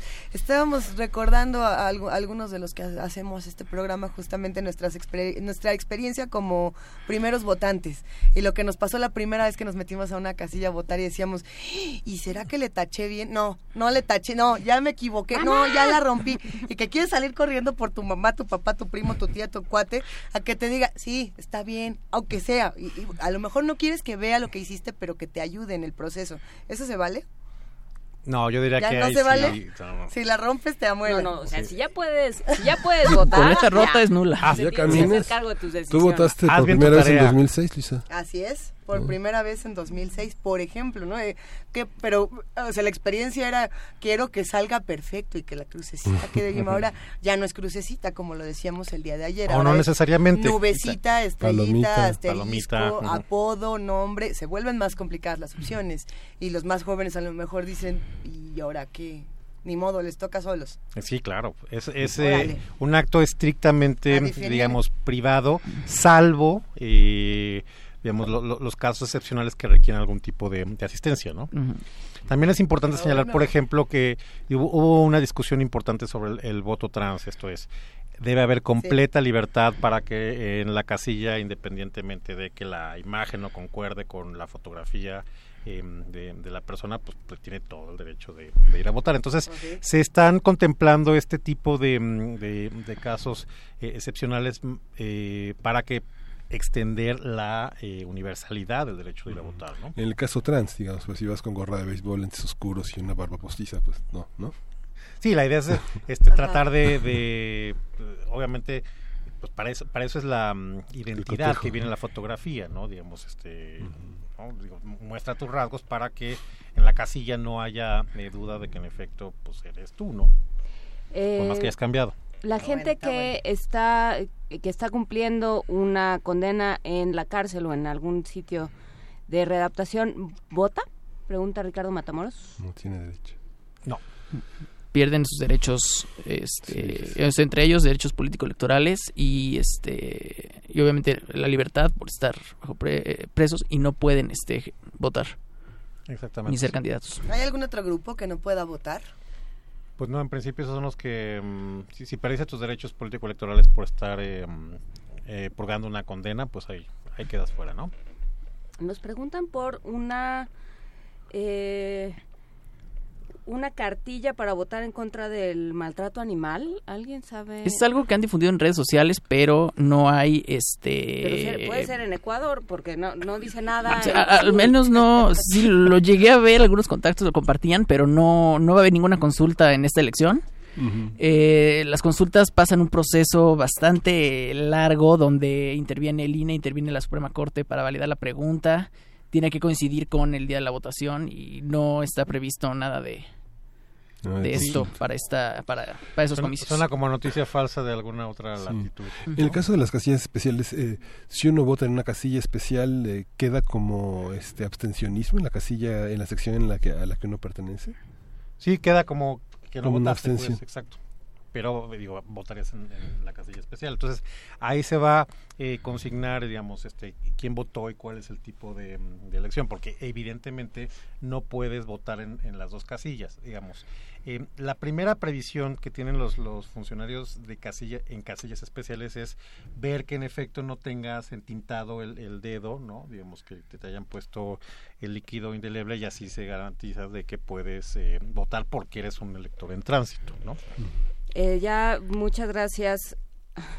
Frida Saldívar ya nos hizo la acotación. Borrachos, drogados, etcétera, dice Frida Saldívar, tampoco pueden votar.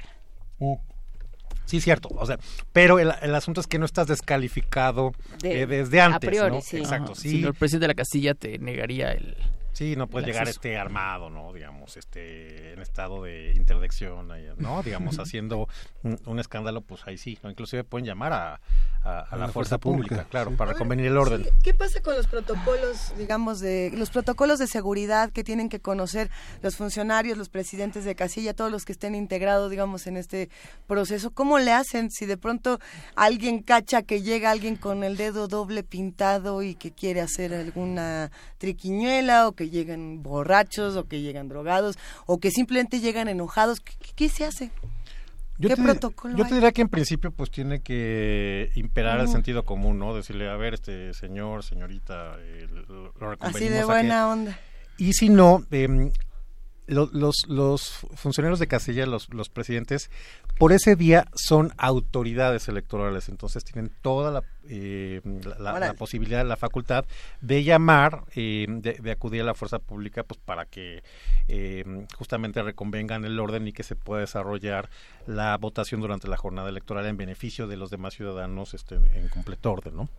Eh, preguntan eh, ¿qué, qué pasa con la gente que no puede, que quiere votar pero no puede salir de su casa, que tiene algún problema de salud, etcétera. Bueno, un caso similar, en algunos hospitales se implementó eh, una urna que va a circular dentro de los cuartos para las personas que están internadas o los familiares que no pueden separarse de sus este de sus familiares enfermos. Pero esto nada más es como la primera vez que se va se va a hacer, es un programa piloto Así y va a ser en, si no mal recuerdo, un hospital de cada una de las 32 entidades. Exacto. Entonces, mira, eh, es que, a ver, el asunto sí, sí es un hecho que está pensado para que el ciudadano vaya eh, a, la, a la casilla, porque recordemos que eh, todo esto, que es un compendio de legislación electoral, está basado, cada, cada artículo eh, es producto de una profunda desconfianza. Entonces imagínate eh, que tengamos urnas circulando, urnas itinerantes, pues dando vueltas por ahí, eso se prestaría a una enorme suspicacia. Entonces, por primera vez, esto no existía y es importante señalarlo, está este programa piloto para que eh, una urna en un hospital eh, especial eh, seleccionado en cada uno de los 32 distritos eh, pueda eh, va- eh, justamente este, la gente que tiene este este impedimento de no poder eh, levantarse de la cama o los familiares o los este eh, médicos enfermeras que están de guardia ese ese día puedan eventualmente mm, eh, votar entonces vamos a ver cómo cómo jala eh, esto es algo que ya está contemplado en muchas legislaciones eh, en el mundo para ver si en efecto superamos la desconfianza de los partidos, superamos la, la desconfianza ciudadana y ver si eventualmente esto se, se convierte en algo a aplicar de forma más generalizada para futuras elecciones. Pero es un programa piloto. En ver. realidad es en el margen y muy poca gente se va a beneficiar de eso, ¿no? Pregunta Sasube, eh, ¿las boletas tendrán además del nombre las fotos de los candidatos? No. No. No, solamente los emblemas de los partidos o candidaturas independientes y los nombres de eh, eh, más el nombre del partido y el nombre del candidato. a veces apodo, ¿no? Que también está Ajá. permitido, ah, bien impreso en algunos casos en las boletas. Y por ejemplo, mm, eh, Querétaro, eh, contempla para algún tipo de elección que aparezcan las, las fotografías. A nivel federal, eh, no, digamos, solamente están los eh, logos de los partidos y los nombres de los partidos. A nivel federal no está contemplado que aparezcan las, las caras en la boleta. Pregunta Ricardo Valdés, eh, en otras ocasiones se han organizado ejercicios de votación o consulta para niños. ¿Va a haber algo similar? Eh, sí, pero porque esta es la elección más grande en la historia democrática de México. Eh, no se pudo eh, llevar toda la logística de preparación de la consulta infantil juvenil y esta será en, lo tiene previsto en noviembre el INE realizar. Ok, y luego dice que Tzalcoatl, hay que procurar no llevar niños, ahora los mapaches ocupan niños para verificar por qué partido votaste. Ah, Yo creo que los niños deben ir a las casillas y deben acostumbrarse a que el voto es un ejercicio democrático. Que algún día lo harán, Que exacto. algún día lo harán. ¿Qué tan cierto es la crayola que se borra, Omar Saldívar? Ya no se lo- borra. No se borra. Mm, Hay pruebas, de hecho salió Lorenzo Córdoba, consejero presidente del INE, a marcar una boleta y les dio a muchos periodistas que estaban cubriendo en ese momento el, la nota, eh, muchas gomas de diferentes, eh, gomas blancas, de migajón, la de dos colores, que este, azul con rojo y todo. Y todos trataron de borrar la, la boleta. En las gomas que alcanzan a quitar un poco del, de la marca del crayón, la boleta se daña. Y una boleta dañada es una boleta que se anula. Entonces hay certidumbre en este caso. Si uno ve gente con listas de acarreados, ¿qué puede hacer el INE? Pues en realidad tendría que denunciarse a la, a la FEPADE, pero el, el asunto es que en la gran mayoría de las casillas que son estas, las, las, las básicas, las contiguas y demás, pues no pueden ir precisamente eh, acarreados de fuera de la sección, ¿no? Digamos, si tú te organizas con tus vecinos y vas a votar este después del partido o antes de comer o lo que tú quieras, bueno, pues está, está muy bien. Pero el asunto es que em, solamente pueden ir a votar los que están habilitados para esa sección. Podría darse el caso, ya que hemos hablado de eso, de acarreados en, en casillas eh, especiales. Eh, entonces, bueno, pues la lógica sería que los ciudadanos que en realidad lo requieran, pues que en efecto vayan a votar y eventualmente ver cuál, si, es, si se da cualquier tipo de este mm, eh, prácticas, pues eventualmente hablar a la FEPADE que va a tener, digamos, todo un despliegue, ¿no? Este, para justamente eh, tratar de evitar que eh, se realicen este tipo de, de conductas, ¿no? Hay muchas quejas alrededor de la Sí. FEPADE, eh, por supuesto, muchas quejas que se hacen con la FEPADE, muchas quejas que uno tiene sobre la FEPADE. ¿eh? De, me quejé, dije, hice y nadie me hizo caso y van seis años y sigo teniendo de presidente Enrique Peña Nieto y no entiendo por qué, ¿no? Pero, ¿qué pasa cuando nosotros hacemos una denuncia a la FEPADE o cuando decimos acabo de ver esto y esto y esto? ¿Cómo le doy seguimiento? Sé que tenemos que hablar, por supuesto, con alguien de la FEPADE, pero a los otros, ¿qué nos tocaría o cómo tendríamos que hacerle?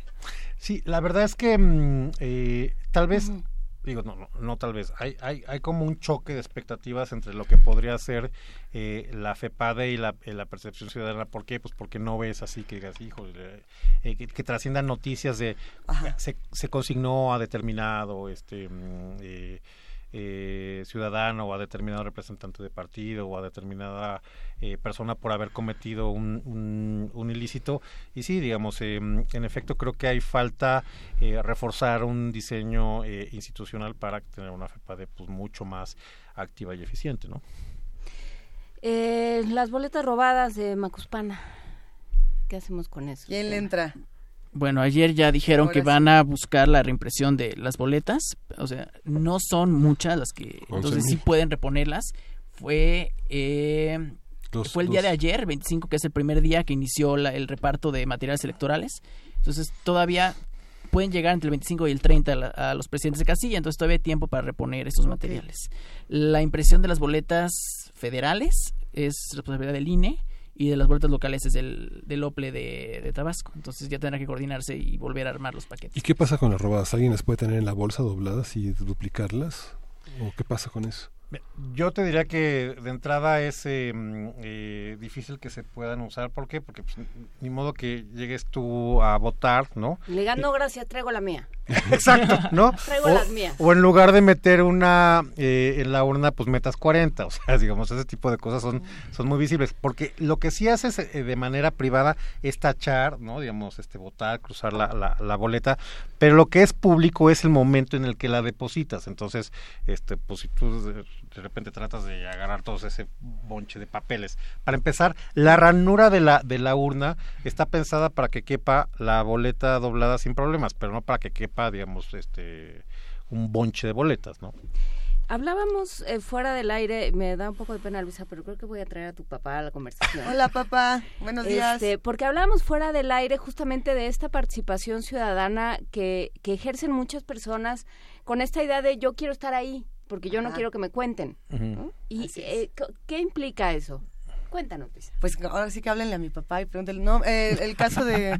mi papá va justamente a, a estar como presidente de casilla. Creo que son muchas personas las que hacen esto con mucho orgullo y con mucho temor también por lo que se ha experimentado en otras regiones del país. Eh, por lo mismo, ahora sí que se celebra cuando alguien dice yo lo quiero hacer y no cuando lo obligan a que lo haga y esa persona va con la mano temblorosa y dice yo no quiero. ¿no? Eh, ¿Qué hacemos con todas estas personas que lo van a hacer con temor y que realmente eh, pues tienen por ahí muchas dudas y nosotros también las tenemos? ¿Qué se hace? Ahora sí que los apapachamos y ya, o cómo, cómo la, comunidad que está alrededor de los presidentes, de los funcionarios, tendrá que apoyarlos justamente en temas de seguridad y de otras cosas. Pues mira, de, entrada eh, es importante señalar que eh, esto se, digamos, se divide en dos grupos. Alguien que eventualmente quisiera participar, ¿no? Que, que eh, quiera ser parte de, digamos, de, de, de la historia de la contribución ciudadana, que digas, no, bueno, pues yo quiero ser funcionario de casilla.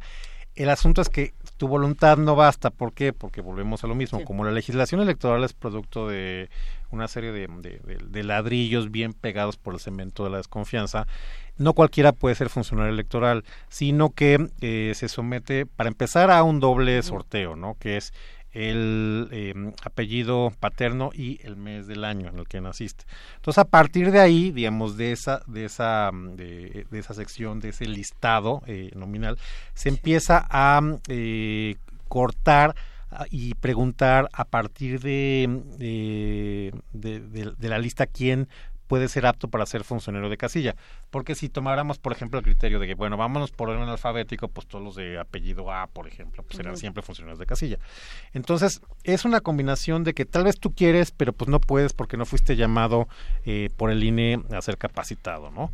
Eh, entonces, bueno, ya una vez que hacen esta, este primer sorteo, esta primera insaculación, se hace la, la capacitación, se ve quiénes son los funcionarios este, más aptos y ya al día de hoy, pues ya todo el mundo debe tener eh, claro eh, su nombramiento, si vas a ser presidente, si vas a ser secretario, si vas a ser escrutador y si vas a ser suplente. Y bueno, en, efecto está este, mm, este, esta duda, este temor en el ambiente, pero yo creo que lo importante es eh, entender que es un ejercicio masivo ciudadano y que no están eh, solos, que van a haber Eso. exacto miles, eh, millones de mexicanos que van a acudir eh, de manera masiva, copiosa a la jornada electoral y pues hay que apoyarlos, ¿no? Oiga, le vamos a tener que dar la vuelta otra vez a un tema que, que sigue ahí y seguirá. Yo creo que lo vamos a hablar lo- los cinco días de taller. Dice Marcela Vega, ayer ya no entendí cuántos votos cuentan si marco tres taches en la boleta. Eh, no, pero ella dice tres. Es- Tres Depende. un Se voto. puede... Sí, tenemos que partir del principio de un voto, una persona. Ajá. A partir de ahí. O sea, tú, por ejemplo, no sé, está pensando en la boleta presidencial o en la boleta para senadores, en que eh, están postulados por dos o tres partidos, algunos este, candidatos. Ajá. Eh, ¿Qué sucedería en... O sea, si tú votas por cualquiera de los tres candidatos de las coaliciones, tachando uno, dos o tres de los emblemas que los postulan, es un voto para ellos, ¿Para qué partido? Para el candidato. Ajá, Es que, pero... O sea, eh, cuando, cuando cuenten los votos, va a aparecer, por ejemplo, el caso de Ricardo Anaya, que es el primero que aparece en la boleta, que está postulado por PAN, PRD y Movimiento Ciudadano. Ajá.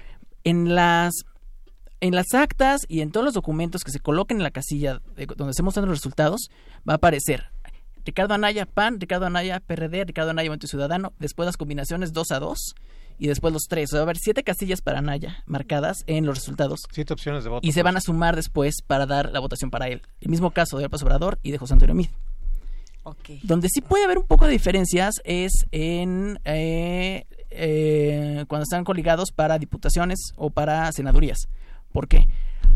Porque las listas de representación proporcional están separadas por cada uno de los partidos. Cada partido presentó su lista, pero puede presentar candidaturas comunes en este en eh, eh, en los candidatos de mayoría relativa. Entonces, ahí sí, como votes o como, eh, por ejemplo, nada más taches un partido, estarías votando de alguna forma por esa lista. Además del candidato por el que estás votando. Exacto. Por ejemplo, te pongo el caso, Xochitl Galvez. Es candidata, eh, es el número uno de la lista de, del PRD, pero también está en la fórmula de candidatos de mayoría de la Ciudad de México, ¿no? Entonces, eso son pocos casos que, eh, bueno, pero digamos, existe la posibilidad que puedas ir por mayor relativa o por representación proporcional. Pero volviendo al punto, es que insisto en, algo que dije ayer, no es que si tú, por ejemplo, quieres votar por mm, eh, eh, López Obrador, por decirte, y que votas por Morena, por Encuentro Social y por eh, el PT. No es que tengas tres votos que se vayan a ir por Andrés, es solamente un voto. O si lo quieres ver así, el asunto es que si votas de esa manera, estás votando por un tercio de cada partido. ¿Por qué? Porque volvemos al principio básico de que cada ciudadano, cada cabeza es un voto. Entonces, em, el asunto es que hay distintas maneras de contar los votos para los candidatos. Esto es, a través de votar por un solo partido, por dos partidos o por los tres partidos de la misma coalición. Lo que sí anula tu voto es que revuelvas y votes por partidos de distintas coaliciones. Eso sí anula tu voto. Se habla en muchos medios de que esta va a ser una elección de candidatos y no de partidos, ¿no? Es algo que se, que se dice en muchos espacios, eh, pero hay otras voces que dicen, pues no, porque esta es una elección en la que yo puedo eh, aniquilar a los partidos que no me caen bien, ¿no? Yo los puedo castigar diciendo, pues le doy el mismo, es el mismo candidato, pero le doy tachecito al otro. Exactamente. Y entonces tú no tienes votos y no tienes registro y aunque te pegaste este partido ya no vas a quedar. Esto es interesante de la posibilidad del, elector de decir, bueno, yo quiero votar por este candidato, pero a través de qué partido o de qué partidos, ¿no? Y en ese sentido, eh, poner a cada uno de los socios de coalición, pues en el tamaño y en el lugar que le corresponde. Ayer justamente tomábamos el ejemplo de PAN-PRD y de cómo la militancia del PRD había disminuido y que había quienes decían que si no se votaba por el PRD, casi casi que podía perder el registro en una situación muy dramática. Pero no es el único caso. Por ejemplo, el Partido Encuentro Social en diferentes regiones del país, ¿qué tanto puede o no perder? Eh, no, pues no diría que todo, pero si la, si, si la mayoría de votos sería para Morena, si no me equivoco, o en, el caso de, de los que vayan a votar por, no digo que de la elección en general, ¿qué pasa con Encuentro Social, por ejemplo? ¿Se podría ir? Un partido que no alcance el 3% de la votación efectiva a nivel federal, ya sea en alguna de senadores, para diputados o para la presidencia, pierde el registro nacional. El 3%. El 3%. Lo vamos a dejar aquí, este, guardamos las preguntas. Jorge Morán, Adriana Sánchez, eh, hay, hay varias por aquí, hay varios comentarios sobre las, eh, sobre las boletas. Hay un GIF de Mapache, que es una cosa preciosa. este, en fin. Mañana seguiremos platicando. Muchísimas gracias, Horacio Vives, Daniel Saavedra, por esta conversación. Eh, vamos, vamos juntando las preguntas, vamos juntando los comentarios y nos vemos mañana.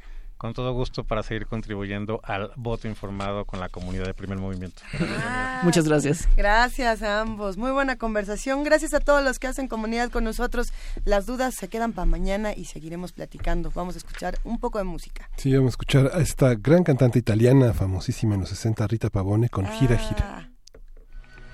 Perché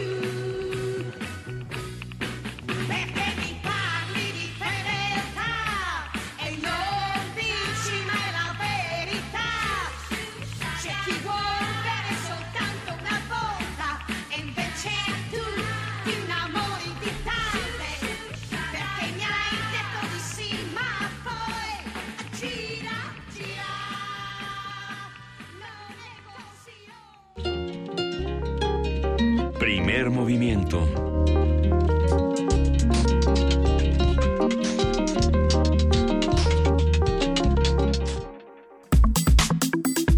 Nota Internacional. Al cumplirse dos años del referéndum en el que los británicos aprobaron la salida del Reino Unido de la Unión Europea, miles de personas marcharon por las calles de Londres para exigir una votación sobre el acuerdo que finalmente se alcance con Bruselas. Algunos de los temas son los acuerdos comerciales, derechos de ciudadanía y el compromiso por el pago que Londres deberá realizar al bloque comunitario. Las negociaciones entre el Reino Unido y la Unión Europea se han estancado a cuatro meses de que el acuerdo deba estar terminado, mientras al interior del gobierno de la primera ministra ministra Teresa May, hay dos posiciones sobre la relación con Bruselas. Una, dura, entre comillas, que promueve la ruptura sin acceso al mercado único y a la unión aduanera, y la otra, que es la salida suave, también entre comillas, porque ninguna es, ahora sí que ni muy, muy, ni tan, tan, hay que ir estudiándolas. Y justamente esta salida suave busca una cercanía en materia comercial. El 23 de junio de 2016, los británicos aprobaron el Brexit con el 51.9% de los votos. Eso fue en un proceso que se espera culmine en marzo de 2019. A partir de estas notas sobre el Brexit, realizaremos un análisis del proceso en qué va, quién está a cargo, cómo repercute en la vida política británica y está con, nosotros el doctor Javier Oliva, él es profesor investigador de la Facultad de Ciencias Políticas y Sociales de la UNAM. Bienvenido, este doctor Oliva, muchas gracias por su participación. ¿Qué tal? Buenos días y saludos al auditorio de Primer Movimiento. Muchas gracias. Muchísimas gracias. ¿En qué vamos con el tema del Brexit, querido Javier Oliva? Bueno, mira, fíjate que es, es un proceso muy complejo porque incluso han surgido dos partidos políticos.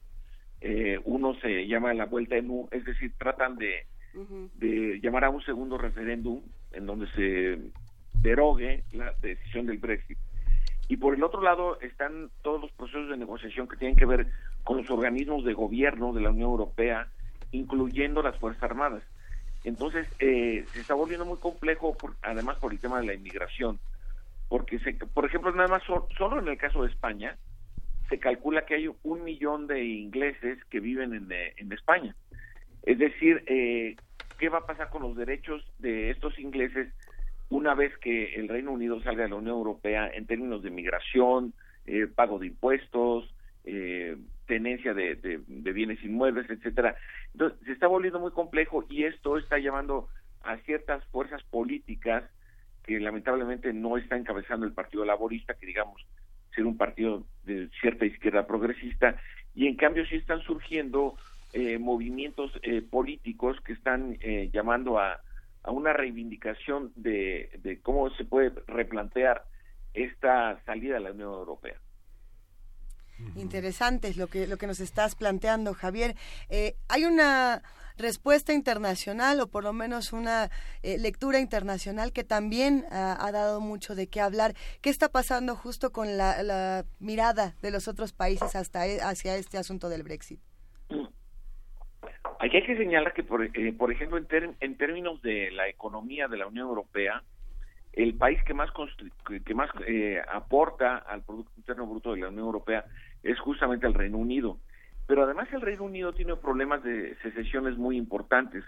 Tenemos el caso de Escocia, eh, tenemos el caso, obviamente, la única frontera terrestre que tiene el Reino Unido es entre Irlanda e Irlanda del Norte y también ahí está habiendo una negociación muy intensa, difícil, eh, sobre el tema de cómo van a pasar eh, no solamente a las personas, sino además las mercancías, de tal suerte que en este momento eh, no sería muy lejano pensar en unas nuevas elecciones, unas elecciones extraordinarias, es decir, fuera de, del periodo normal, que es de cinco años, en donde se busque una, un gobierno menos eh, polarizado con el proceso de negociación.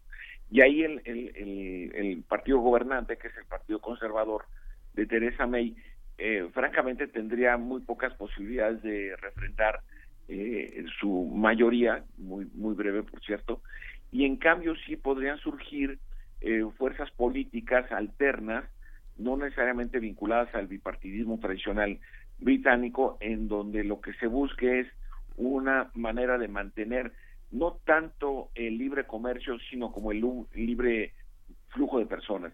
Este es el punto fundamental.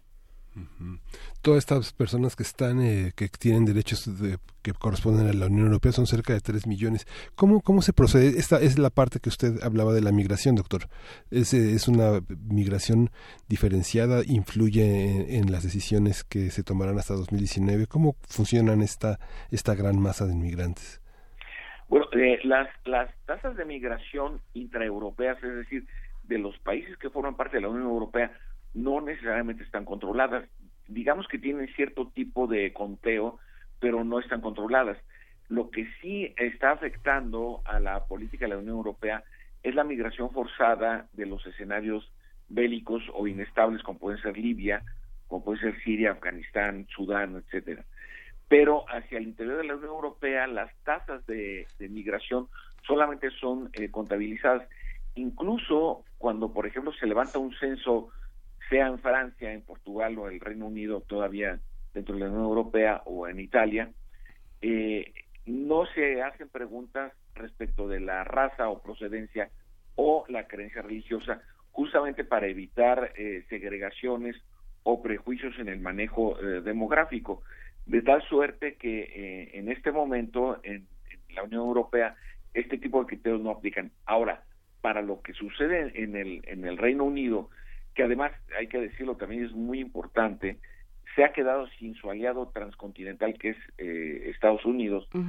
este, este aislacionismo, incluso en términos geopolíticos, porque justamente el Reino Unido es un archipiélago, eh, eh, al, quedarse fuera de, del, mercado europeo, fuera de, la, de las dinámicas migratorias, ah, hay otros aspectos que pareciera que no son muy importantes, pero tenemos el Eurostar, este tren que pasa por debajo del Canal de la Mancha y que es un flujo migratorio muy importante, que todos los días tiene decenas de corridas, es decir, de vueltas y regresos a París y a Londres, y que implica un proceso de integración con o sin Brexit, por ejemplo. Sí, todo, todo se enmarca en una discusión que se está dando, de la que hablaremos eh, en, en, otros momentos, eh, Javier Oliva, pero que se enmarca en esta discusión de, eh, de quién son los migrantes, por qué nos tenemos que ocupar y en una discusión de, del Estado-Nación que, que se está dando no solo en, en el Reino Unido, digamos, esta es una una exacerbación de, ese problema, pero que se está dando en Austria, en Hungría y de muchas otras maneras. Sí, digamos, eh, Luisa, ¿verdad? No, Juana Inés. Ay, perdón, Juana Inés. es que, eh, perdón. Hablamos eh, parecidos. Bueno, tienen, tienen voz eh, muy agradable. Cuéntanos, Javier. Aquí, aquí el punto hay que recordar que el Brexit tiene muy buena parte de su origen en el tema migratorio es decir, los eh, euroescépticos, que se le conocen así, eh, se lanzaron en contra de los flujos migratorios, incluso intraeuropeos. Entonces, no es de llamar la atención que aún siga este tema eh, discutiéndose y va a parecer un tema un poco frívolo, que me disculpen mis, mis eh, amigos de Radio UNAM, pero por ejemplo, el hecho de que uno de los integrantes de la Casa Real se haya casado con una muchacha no inglesa y no necesariamente de la misma pertenencia étnica, eh, también implica una flexibilización en los criterios eh, de lo que puede ser la opinión pública británica. Eh, porque la verdad es que la, la, corona en el Reino Unido tiene una muy amplia aceptación y base social, de tal manera que también son criterios que deben de considerarse al momento del análisis y la polémica en estos temas. Tenemos casi que cerrar esta conversación, Javier Oliva. Eh, como siempre se queda la pregunta, ¿qué será de, de, Teresa May eh, los próximos días, siempre tomando decisiones. Eh, ¿Y dónde está Boris Johnson, el secretario, del el ministro de Relaciones Exteriores? Nadie sabía dónde estaba. ¿Dónde van a quedar todos estos grandes personajes? para empezar, se peina igual que Donald Trump. Pues sí, pero se fue a peinar y nunca regresó, nadie sabe dónde está. Creo que ya había aparecido. Yo, yo, yo sí, eh, mi pronóstico es que en, poco, digamos un, par de meses, quizá tres máximo, se pueda llamar a, elecciones extraordinarias en el Reino Unido, porque la fragilidad del gobierno de, Teresa May es de tal magnitud que incluso, eh, por ejemplo, líderes políticos como Sadiq Khan, que es el alcalde de, de Londres, ha cobrado una fuerza política muy importante. Mayor. Sí, exactamente. Y, y ahí es donde yo creo que están estas eh, llamadas a la participación política, ya no solo entre laboristas y, y- y conservadores, sino también en, en políticas que tienen que ver con eh, asuntos eh, fundamentales como la migración, como el libre comercio, que no necesariamente tienen que ver con los arquetipos ideológicos a los que están acostumbrados en, en el Reino Unido y en Europa en general. No, bueno, bueno, mira, mientras ellos se peinan como Donald Trump, mejor aquí nosotros no nos peinamos. Eso es todo. Gracias, querido Javier Oliva, te mandamos un gran abrazo. Estoy pendiente. Muchas gracias por el espacio. ¿Qué opinan los que hacen comunidad con nosotros? ¿Qué les parece eh, este programa? ¿Cómo ven la discusión del Brexit, de las elecciones, de nuestro taller para llenar boletas? De la, eh, la migración vamos a hablar durante la próxima hora de justamente de estas discusiones eh, pues que se están dando en términos de esos no son míos y eso a mí no me toca y, y yo por qué y todas y, y una discusión que parecería que eh, con, con el paradigma de los derechos humanos y de la ayuda humanitaria ya la cooperación internacional ya lo habríamos superado y claramente todavía hay mucho que discutir. Muchísimo que seguir discutiendo. Gracias a los que están haciendo comunidad con nosotros. Hay un montón de mensajes. Ahora sí será difícil eh, leerlos todos. Hemos intentado leerlos más que se puedan en el taller. Eh, seguiremos compartiendo. Un abrazo para Miguel Ángel Gemirán, para Pablo Extinto, para R. Guillermo, para Juan R. Marín, que justamente nos deja la pregunta y bueno, ¿y si hay el megafraude qué? Eh, es que yo creo que eso es algo que brinca un poco el taller de llenar la boleta, pero que tenemos que atender de todas maneras. Yo creo que mañana podemos eh, seguirlo discutiendo porque va para todos lados, ¿no? Pero eh, preguntas, muchas No, preguntas. no es que sé está si complicado. rebasa de, en cierta forma El- nuestras atribuciones.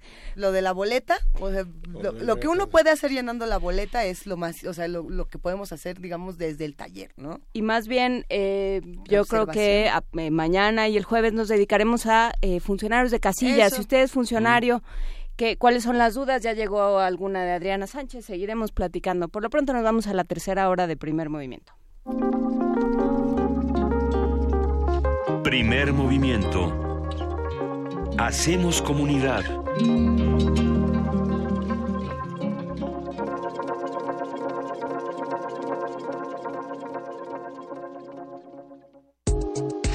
La psicología observa al ser humano, sus escenarios y comprende su diversidad.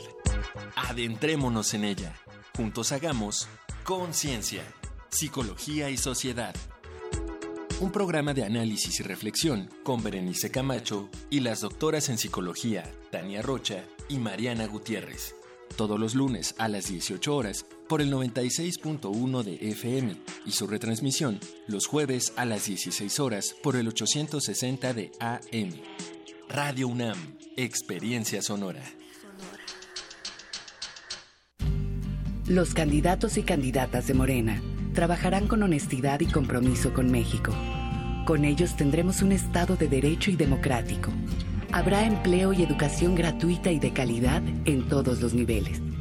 Se rescatará el campo, se promoverá el desarrollo económico, se aumentará la pensión de adultos mayores y se combatirá la inseguridad. Juntos haremos historia. Morena, la esperanza de México. PRD, Izquierda Hoy. Somos la izquierda que se identifica con las y los jóvenes, convencidos de lo que creemos, porque cuando dicen desigualdad, reclamamos igualdad. Cuando dicen jerarquía, reivindicamos la equidad. Cuando imponen control, decimos respeto a la diversidad. Y cuando hay abusos, exigimos nuestros derechos, los de todas y todos, sin distinciones. Estas son nuestras causas, es la actitud con la que vivimos. Hoy es nuestro tiempo y estamos seguros de una cosa. Somos la izquierda de hoy. Pa, ¿recuperaste tu INE? ¿Para qué? No iré a votar. Un voto más, un voto menos. No es un solo voto, es tu decisión. Mira a tu alrededor, pa. Mejor mira en ti. Es tu derecho. No solo por tu país. Te fortalece a ti. Tú eliges lo que quieres para México. De verdad, mijo, vota libre. No dejes que nadie decida por ti. En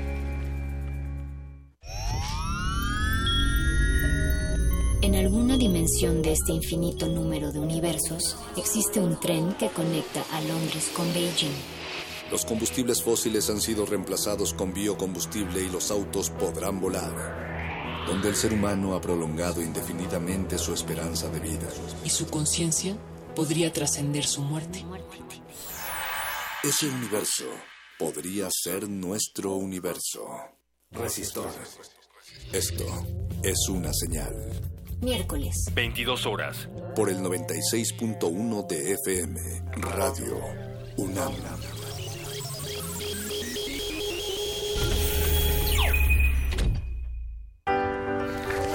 Buenos días. Vecina, buenos días. ¿Qué anda haciendo? Organizando todo para las elecciones, vecina. ¿Para qué, vecina? Nada cambia. No vale la pena. Yo no voy a votar. ¿Qué pasó, Juan? ¿Por qué dices eso? Juan, te consta que siempre nos hemos organizado, pero falta mucho por hacer y si participamos nos va a ir mejor.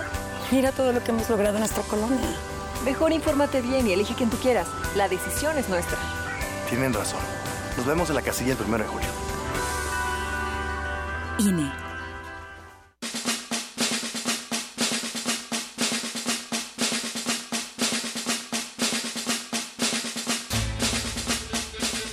A mí no me interesa la banda presidencial. Lo que me importa es cambiar la mentalidad de los mexicanos para encender una revolución de conciencias. Soy el Bronco, candidato independiente a la presidencia de México. Sígueme en Facebook y redes sociales como Jaime Rodríguez Calderón. Levántate México, prohibido rendirse.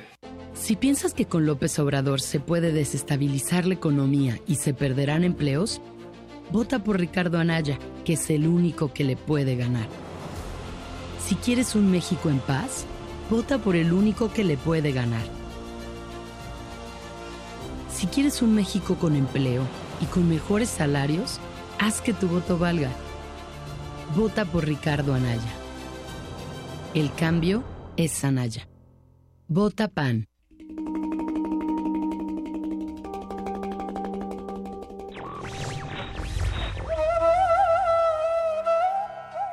La verdadera libertad del hombre consiste en que haya el camino recto y en que ande por él sin vacilaciones.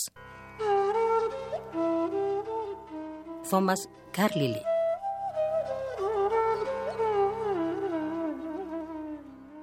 Radio UNAM Primer movimiento.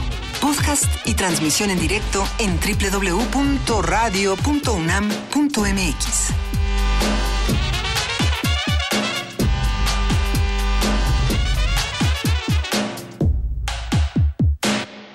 Gracias a nuestros amigos de TV UNAM que nos regalaron eh, yogurt y tecito para ¿Cómo? esta mañana de, No. de gastritis extrema. Yo no tengo nada. Ahorita vamos, ahorita vamos. En TV UNAM estamos en el canal 120, en el 20.1. En Radio UNAM estamos en el 860 de AM y en el 96.1 de FM. Sí, bueno, y seguimos con esta tercer, tercera hora de, de primer momento que está ligada a varias de las primeras, terceras, cuartas, quintas horas de la semana pasada, porque Ajá. el tema de la migración y las crisis humanitarias va a ser uno de los ejes de esta, de estas, de esta tercera hora. Para seguirlo conversando, sin duda. Eh, temas complicados, pero para todos ellos muchos comentarios y agradecemos a los que se han dedicado a hacer comunidad con nosotros. Sepan que los leemos a todos y, y los escuchamos a todos. A veces no, no nos da tanto tiempo de transmitir absolutamente todos los mensajes y todas las llamadas, pero sí los llevamos en nuestros corazones. Por ahí, para el que dijo, no, ya vi que me traicionaron y el corazón. Ahora por eso no, le mandamos un abrazo a todos, a todos A los que hacen comunidades. Es un abrazo parejo y grandote. Vámonos a poesía necesaria para que sea todavía más grandote ese abrazo. Primer movimiento.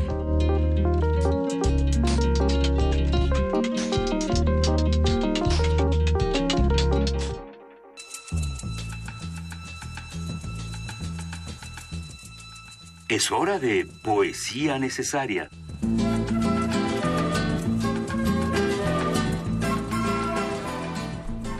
Juana Inés de esa poesía necesaria. Poesía necesaria y bueno, pues en este momento de tomar decisiones y de elecciones eh, viene a la mente Robert Frost y no por eso de que las buenas, eh, no por aquel poema de que las buenas eh, bardas hacen buenos vecinos, sino por un texto que a mí me parece mucho más afortunado, que ha tenido muchas traducciones, una de Agustí Bartra, em, pero esta que no, no consigna, que, que pone el poeta Luis López Nieves en su, en su página de internet, pero que no consigna de quién es la traducción, a mí es la que, la que más me convence. Y bueno, pues de Robert Frost, El Camino No Elegido, y después vamos a escuchar en bandoneón, porque no puede uno hablar de, de caminos que se bifurcan sin volver a Borges de alguna forma. En bandoneón, La Última Curda. Robert Frost, El Camino No Elegido. Dos caminos se bifurcaban en un bosque amarillo, y apenado por no, no poder tomar los dos, siendo un viajero solo, largo tiempo estuve de pie, mirando uno de ellos tan lejos como pude, hasta donde se perdía en la espesura. Entonces tomé el otro, imparcialmente, y habiendo tenido quizá la elección acertada, pues era tupido y requería uso, aunque en cuanto a lo que vi allí, hubiera elegido cualquiera de los dos y ambos esa mañana yacían igualmente. Había guardado aquel primero para otro día. Aun sabiendo el modo en que las cosas siguen adelante, dudé si debía haber regresado sobre mis pasos. Debo estar diciendo esto con un suspiro de aquí a la eternidad.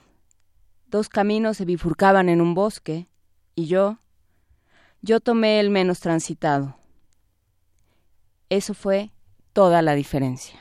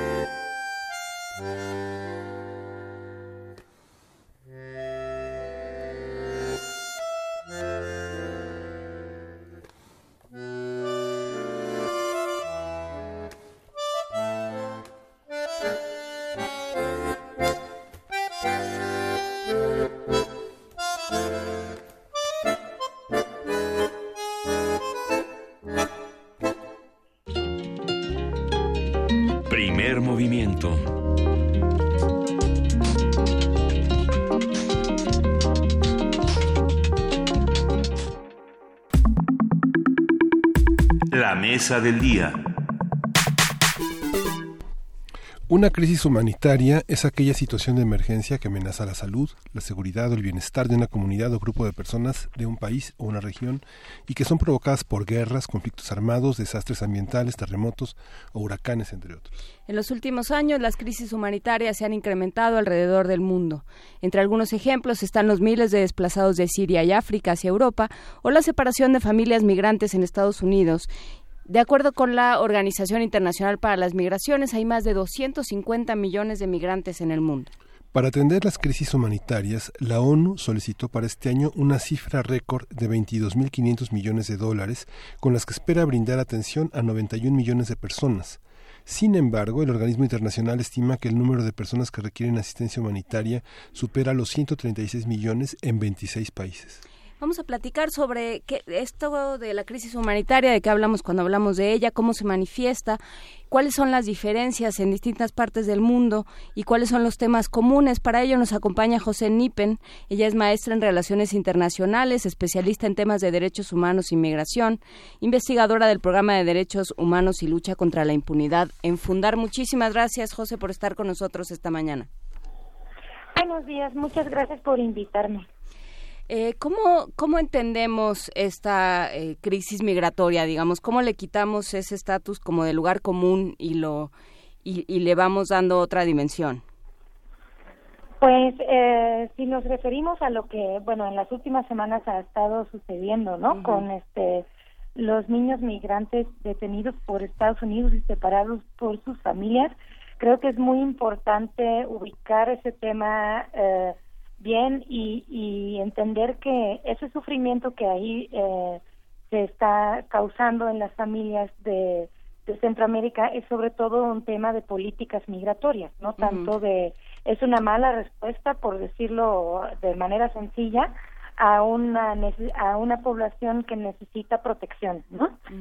y en ese sentido es importante entender lo que pasa en sus países de origen creo que si hablaríamos, por ejemplo, de, crisis humanitaria, tendríamos que, que, golpear hacia allá y ver lo que pasa en sus países de origen. Pero si vemos este lo que em, lo que ha pasado en, en Estados Unidos con esta población, eso es algo causado por malas decisiones políticas. Entonces, una no no me gustaría allá utilizar la palabra crisis, ¿no? Pero más bien decir que es un este que es que es algo que, se puede evitar tomando otro tipo de decisiones a nivel de los gobiernos. El, perdón. El tema de las el tema de las fronteras, por ejemplo, en, los, en el caso de Europa, en la, en la que transitan muchas personas que son acogidas eh, por cuestiones humanitarias y al mismo tiempo contrastan con todas las eh, medidas que los países toman para evitar que eh, los síntomas, las apariencias de los, eh, de, los hombres refugiados eh, transgreda y, y, lesione su vida cotidiana, digamos, tan pulcra, tan organizada en muchos aspectos. Pienso en países como Dinamarca, Holanda, Suecia, Suiza, este, Holanda, en la que la, este, hay mucha previsión sobre las personas que quedan en las bancas, que se aglutinan en, las centrales de autobuses, en las centrales de trenes. Todo este tipo, ¿cómo funciona en relación con la vida cotidiana de centros tan, tan visibles en el orden internacional como los países europeos, por ejemplo? Pues un poco lo que, lo que creo que tendrían en común, bueno, no sé si estoy respondiendo bien a, tu duda, pero eh, Europa y, y Estados Unidos es que son países de destino que tienen y lo complicado de Europa es, eh, bueno, eh, esa, eh, la, la forma en que funciona la Unión Europea, ¿no? Porque efectivamente muchos, muchos refugiados y migrantes eh, viajan a Europa. Eh, de hecho, sí es importante decir que muchos refugiados, por ejemplo, de Siria, no, no están en los países directamente al lado, ¿no?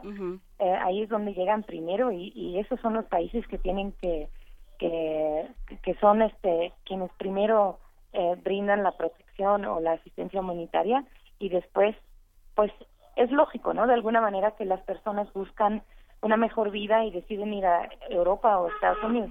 Lo que pasa en Europa es mucho pues en las fronteras de Europa donde es donde donde se ven más los problemas no y donde eh, se da esa dinámica de de tráfico de personas, de los países que no quieren este eh, pues recibir ya los barcos, por ejemplo, en el Mediterráneo con migrantes rescatados, etcétera.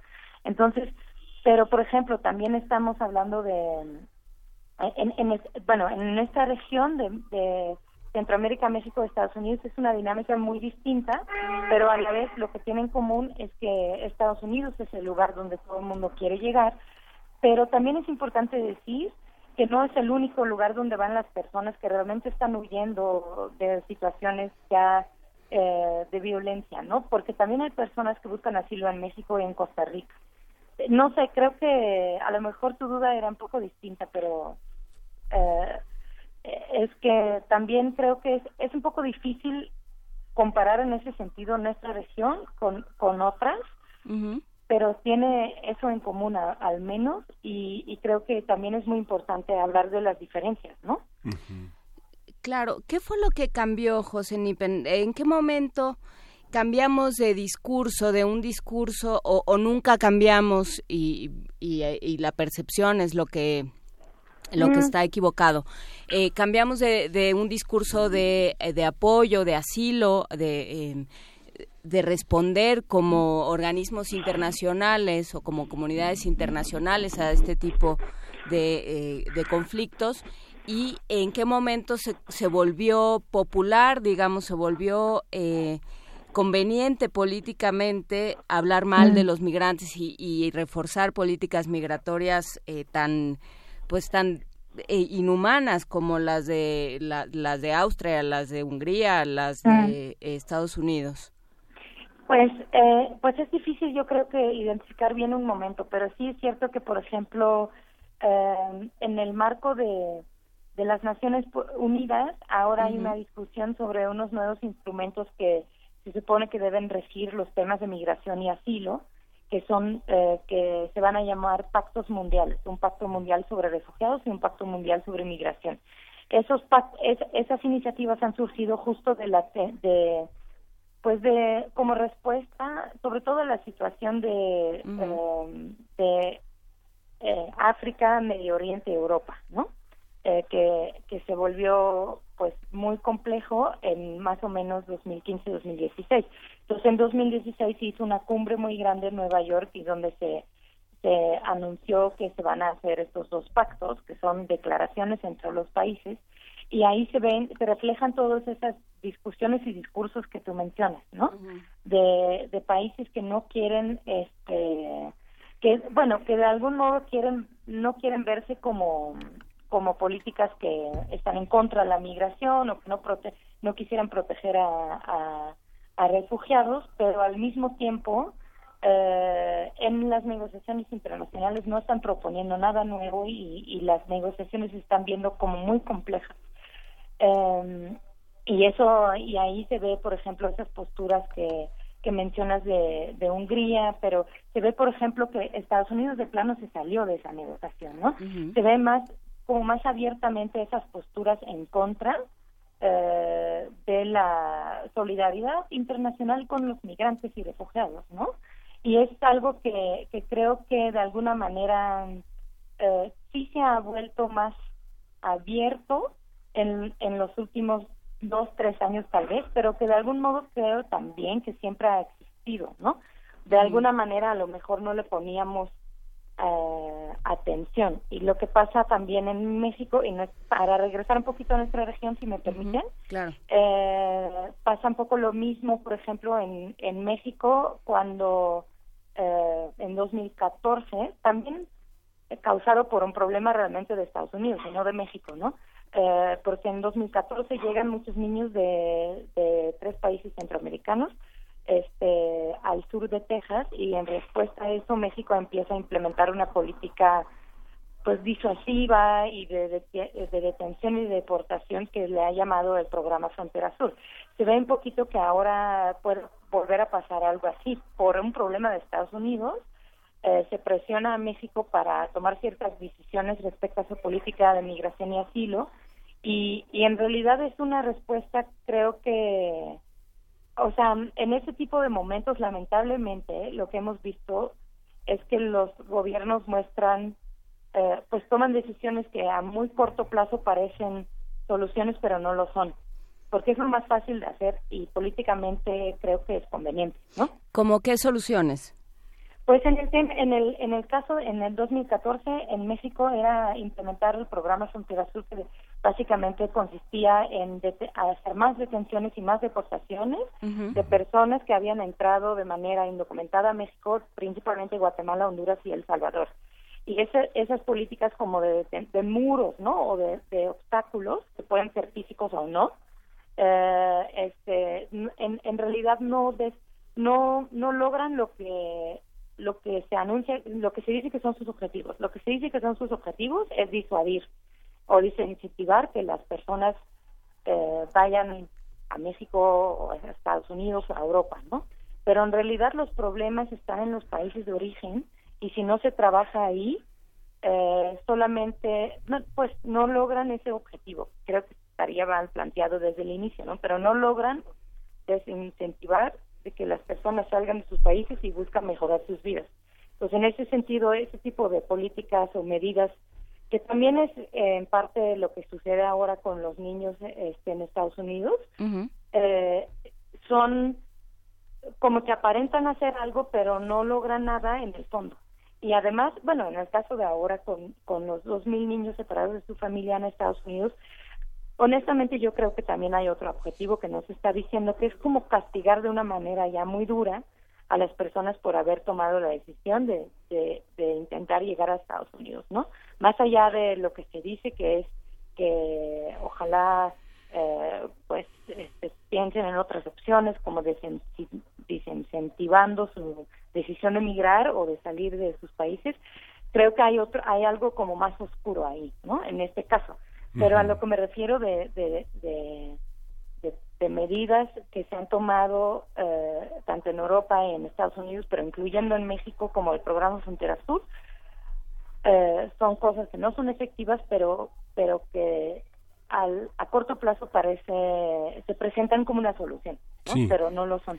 Ayer, ayer como en dos grandes planas, el New York Times publicó una serie como de, de consultas entre distintas eh, oficinas de inmigración en, la, en las que sin quitar el acento sobre el tema de la tolerancia cero, quedó en evidencia la, la, imposibilidad de tramitar todas las detenciones de, este, de, hispanos que están este, en tránsito y que incluso en el paso en el paso Texas este, transmitieron la conferencia de prensa que estos padres hondureños eh, señalaron porque todavía no pueden reunirse con sus hijos y las y el apoyo que hizo el ejército para dar eh, infraestructura para que puedan estar separados temporalmente padres y hijos mientras se llevan a cabo los este, las declaraciones para que sean culpabilizados los procesos que no que impiden que no, que no, que no permiten que los niños sean separados de sus padres. Se separó todo en las oficinas de migración.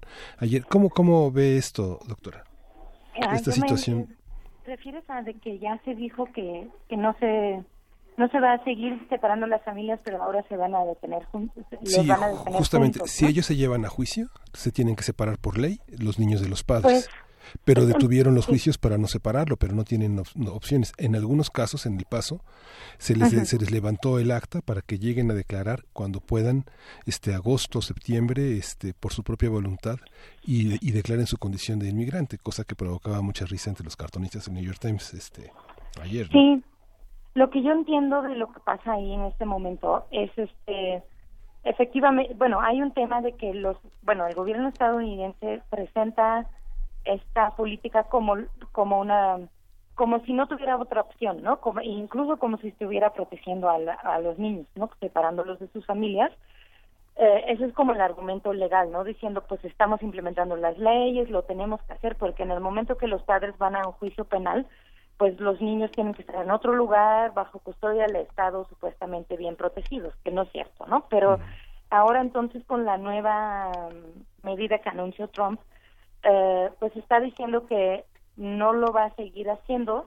Sin embargo, incluso antes de, de mayo, cuando se anunció lo de tolerancia cero, cero, perdón, se separaban familias, a lo mejor no todas, pero sí un gran número eh, de, de familias también terminaban separadas por porque sus padres eran eh, procesados penalmente.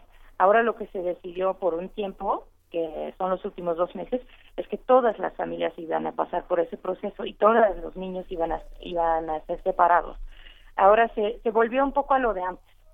eh, que es lo que yo entiendo. Entonces, en, en, en muchos casos los niños todavía van a ser separados y en otros casos no, y van a estar detenidos con sus padres. Y, y, y ahí esto eh, Lo que va a pasar en cada caso para mí es muy difícil entenderlo y me guío como por lo que dicen las organizaciones eh, que ayudan allá a las a los niños y a las familias, ¿no? Y ellos dicen, pues es, un poco como un regreso a lo que lo que pasaba antes, donde los niños igual estaban eh, igual estaban detenidos, algunos con sus familiares y otros sin sus familiares.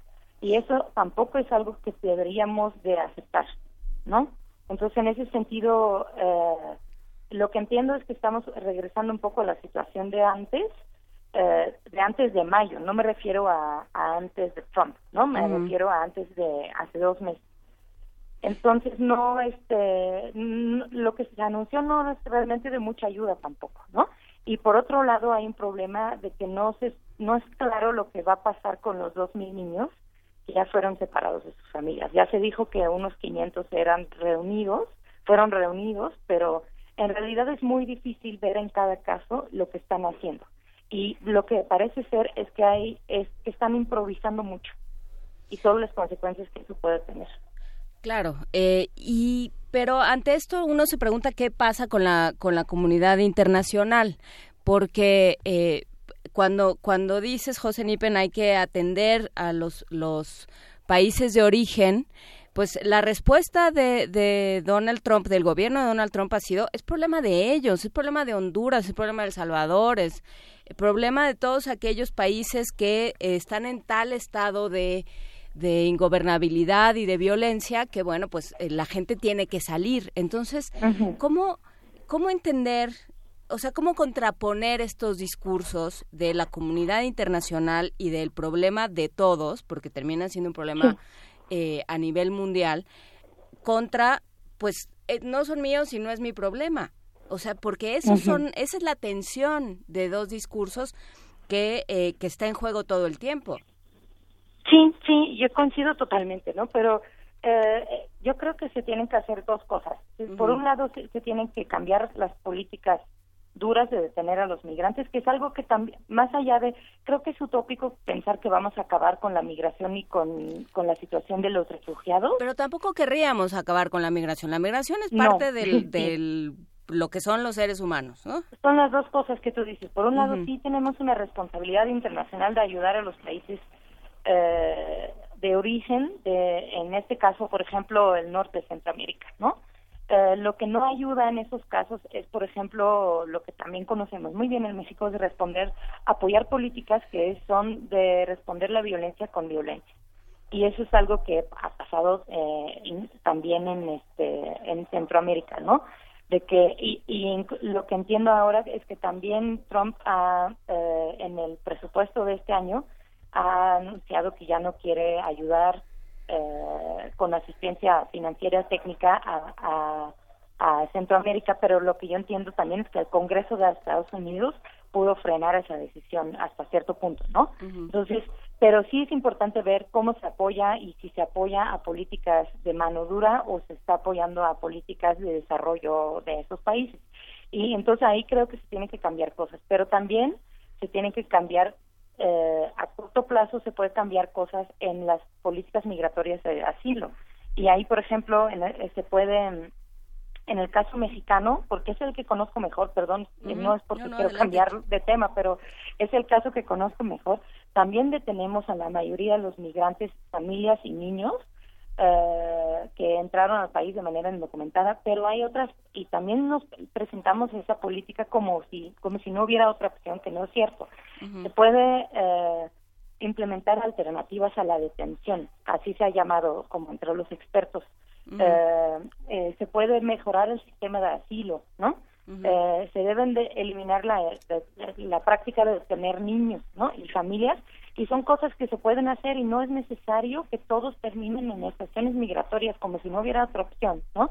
Pues eso a corto plazo México también lo puede hacer, pero también deberíamos de voltear a Centroamérica, entender lo que pasa allá, que tampoco en México hemos hecho esa tarea, ¿no? Hemos volteado mucho a otros lados y muy poco a nuestros vecinos directos, ¿no? Del sur. Y entonces tiene que trabajar siempre sobre esas dos pistas. Y, y la, la comunidad internacional está un poquito en la misma tendencia de no de no hacer un esfuerzo de entender los problemas estructurales detrás porque porque requieren soluciones también a mediano largo plazo que políticamente son muy difíciles como de, defender ante un electorado por ejemplo no entonces por eso nunca se hace. O, o se hace este eh, sí no o sea o no se cambia no se trabaja sobre la sobre todas las pistas necesarias al mismo tiempo no es que es muy rentable decir eh, aquí no entran y eh, o sea es muy rentable políticamente por desgracia decir solo nos vamos a ocupar de los nuestros ¿no? porque hay esta idea de precariedad y de lo que lo que le des a un inmigrante lo que le des a un refugiado me lo vas a quitar a mí en términos de impuestos de, de recursos ese es el discurso, sí, claro. Ese sí es el, y es justo lo que pasa. Eh, por ejemplo, pensando en por qué México implementa una política tan dura hacia mm, los migrantes de Guatemala, El Salvador y Honduras, eh, o sea, podemos solo especular sobre sus motivos, pero bueno, lo que yo siempre he pensado es que haciendo esto, eh, que es muy en interés de Estados Unidos, que México lo ha, hecho incluso en años previos a Trump, eh, esperamos ganar algo en otro en otro campo, ¿no? Yo creo que México lo que espera es a lo mejor un mejor trato hacia los migrantes mexicanos en Estados Unidos o o quién sabe qué otras cosas, pero haciendo eso eh, se espera ganar en otro terreno, ¿no? Y creo que eso es es muy difícil, es jugar con vidas humanas, eh, pero yo creo que así ha funcionado. ¿Quién se ocupa? Porque hablabas de alternativas a la, a la detención en, México, José Nipen, que se haga, eh, que, no se que, no se criminalice, que no se que, que no se detengan los niños. Eh, ¿quién, ¿Quién está haciendo estas tareas? ¿A quién le correspondería, digamos, en términos institucionales y gubernamentales? ¿Y quién lo está haciendo en realidad? Porque sabemos de, eh, de instituciones y de organizaciones no gubernamentales que están haciendo esto. Eh, exacto, sí, son varios, eh, son varios actores, ¿no? En México, en el caso, por ejemplo, de niños, em, por ley lo debería de hacer el Sistema de Protección Integral de Niños, Niños y Adolescentes eh, y el Sistema Nacional DIF, ¿no? deberían, sobre todo a partir de 2014 que se aprobó una una ley de protección a, la, a niñas, niños y adolescentes que tiene un capítulo sobre sobre mi infancia migrante, ahí se, se estableció que quien determina el interés superior del niño, que así es el término en este eh, derecho internacional de, los derechos humanos, este quien determina eso en México, incluso de niños migrantes, es el DIF y no el Instituto Nacional de Migración. Entonces, sin embargo, eh, eh, hasta la fecha el Instituto Nacional de Migración sigue teniendo eh, niños en los centros eh, en los centros de detención que son las estaciones migratorias no entonces por ley es el es el sistema DIF en México por ejemplo que se tendría que ocupar de los niños migrantes. Eh, pensando en que esa es la institución que, protege la niñez mexicana y extranjera y pero no lo hace. pero no lo hace. En la práctica, si no lo hace bien, existen esfuerzos de coordinación entre el Instituto Nacional de Migración, el, el DIF, eh, y organizaciones de la sociedad civil también que están que eh, que están impulsando que eh, que se dé esa respuesta que por ley ya debería de existir. Pero hasta por ejemplo estuve revisando justo para esta entrevista las cifras de, del Instituto Nacional de Migración. Por ejemplo en 2016 todavía migración detuvo a casi déjame ver 40 mil niños eh, extranjeros, ¿no? Y en 2017 fueron menos, pero eso corresponde con un cambio en el flujo en general, ¿no? De que fueron menos, este, incluso adultos, ¿no? Los que los que migración detuvo. Pero todavía estamos hablando de 18 mil niños y en este año, en los primeros cuatro meses, estamos hablando de casi 10 mil niños que eh, están en estaciones migratorias eh, cada uno por, o sea, es muy difícil saber cada uno cuánto tiempo esté, eh, eh, la mayoría está, eh, está en, por estancias cortas de varias semanas y después es deportada, ¿no? Pero, pero es difícil saber qué pasa en cada caso, pero eso es porque el DIF no ha, no ha podido, dice que no ha podido responder eh, a, a esa nueva ley eh, acogiendo los niños en, en sus centros, ¿no? Hay un, eh, yo creo que las, hay organizaciones que se dedican a monitorear la situación en las estaciones migratorias que no incluye eh, que donde estamos nosotros no estamos incluidos, pero por ejemplo hay organizaciones que también es, es muy interesante en ese sentido un informe de un consejo ciudadano donde se, están organizaciones eh, monitoreando lo que hace el Instituto Nacional de Migraciones, el Consejo Ciudadano del Instituto. Eh, ellos han hecho una misión de monitoreo las estaciones migratorias y ellos han estado viendo todavía, eh, bueno, hasta recientemente eh, cómo ha estado la situación adentro y si hay niños o no hay niños.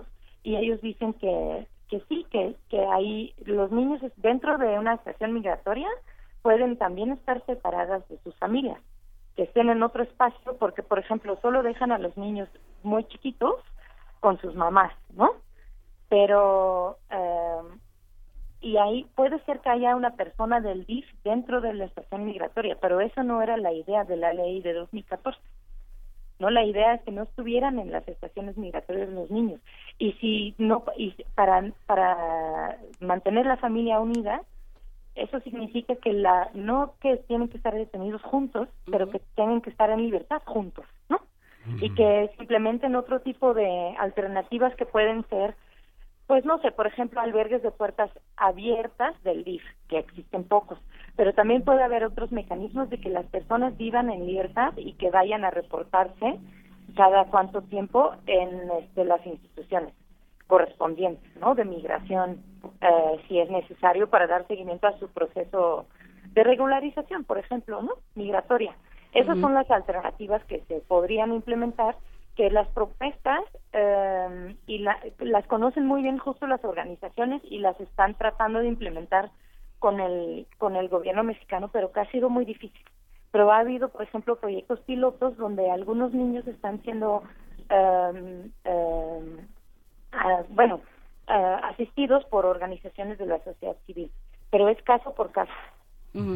Y no todavía no ha sido una política tal cual que afecta a, a ese grupo que acabo de mencionar de miles de niños que siguen en las estaciones migratorias.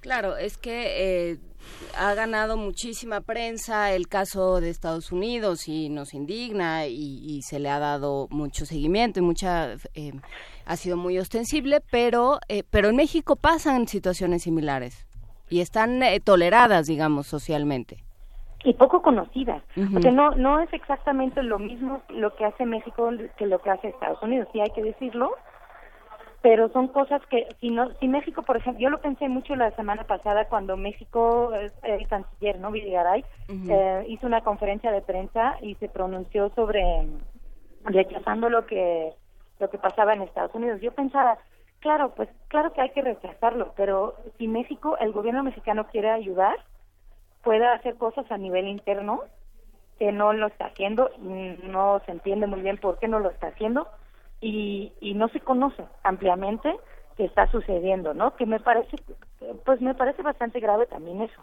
Y que no es nuevo porque ha sucedido desde hace varios años y en ese sentido no es algo como, um, como una crisis humanitaria en ese sentido para nuestro país, porque creo que también es necesario decir eso. Somos un país que puede eh, recibir migrantes y refugiados. No es, no tenemos este, como en algunos países, un porcentaje de más de 10% de nuestra población que es inmigrante o refugiada, que tampoco es pretexto para decir que ya no caben o algo así, pero es lo que se ha manejado, en, por ejemplo, en Estados Unidos o en la Unión Europea como, como argumentos, ¿no? En México estamos lejísimos de una situación así viven menos de un por ciento de la población de extranjeros en México y, y, refugiados reconocidos como tal son unos cuantos miles de personas.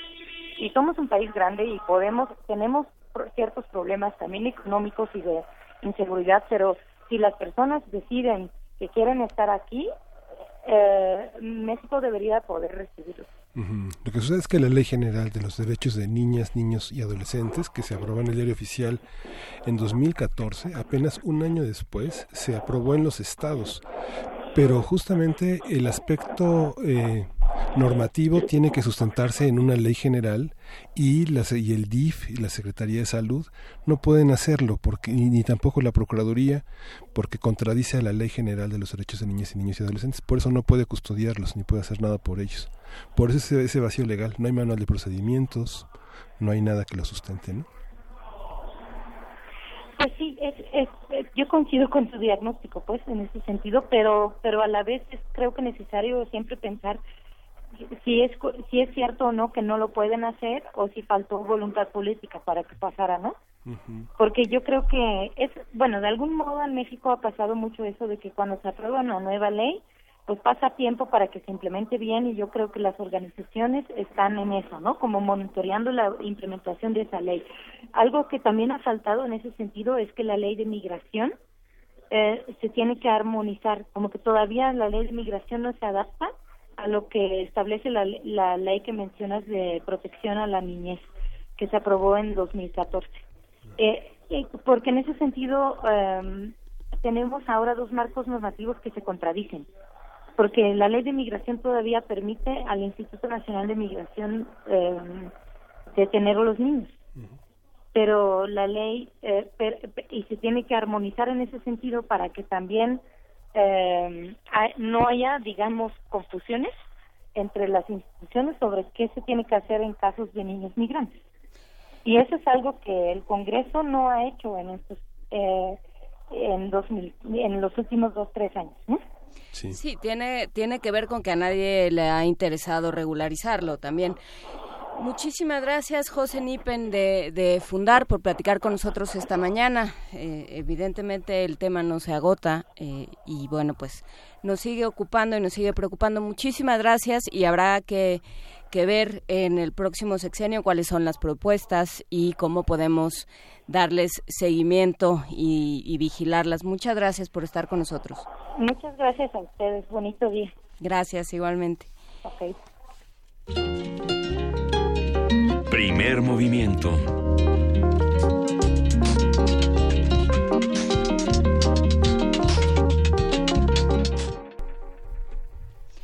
Y está con nosotros en la línea justamente Omar del Ángel, que escribió Obstinación de un migrante sin rendirse. Omar del Ángel, eh, cuéntanos, bueno, buenos días, muchas gracias por estar con nosotros y cuéntanos qué es lo que, que se narra en este texto. Sí, hola, muy buenos días, gracias por, la, por el espacio que me están dando. Mira, es una narración coloquial, muy coloquial, este, es un, es un personaje principal que soy yo, ¿va? El, mismo que, que, lo narra, este es sobre los los puros intentos que, que se dieron lugar para poder cruzar hacia los Estados Unidos ilegalmente. De eso en sí trata el libro. ¿Y cómo fueron estos intentos? Eh, fueron, fueron unos intentos, este, a más de 30 intentos en el transcurso de dos meses.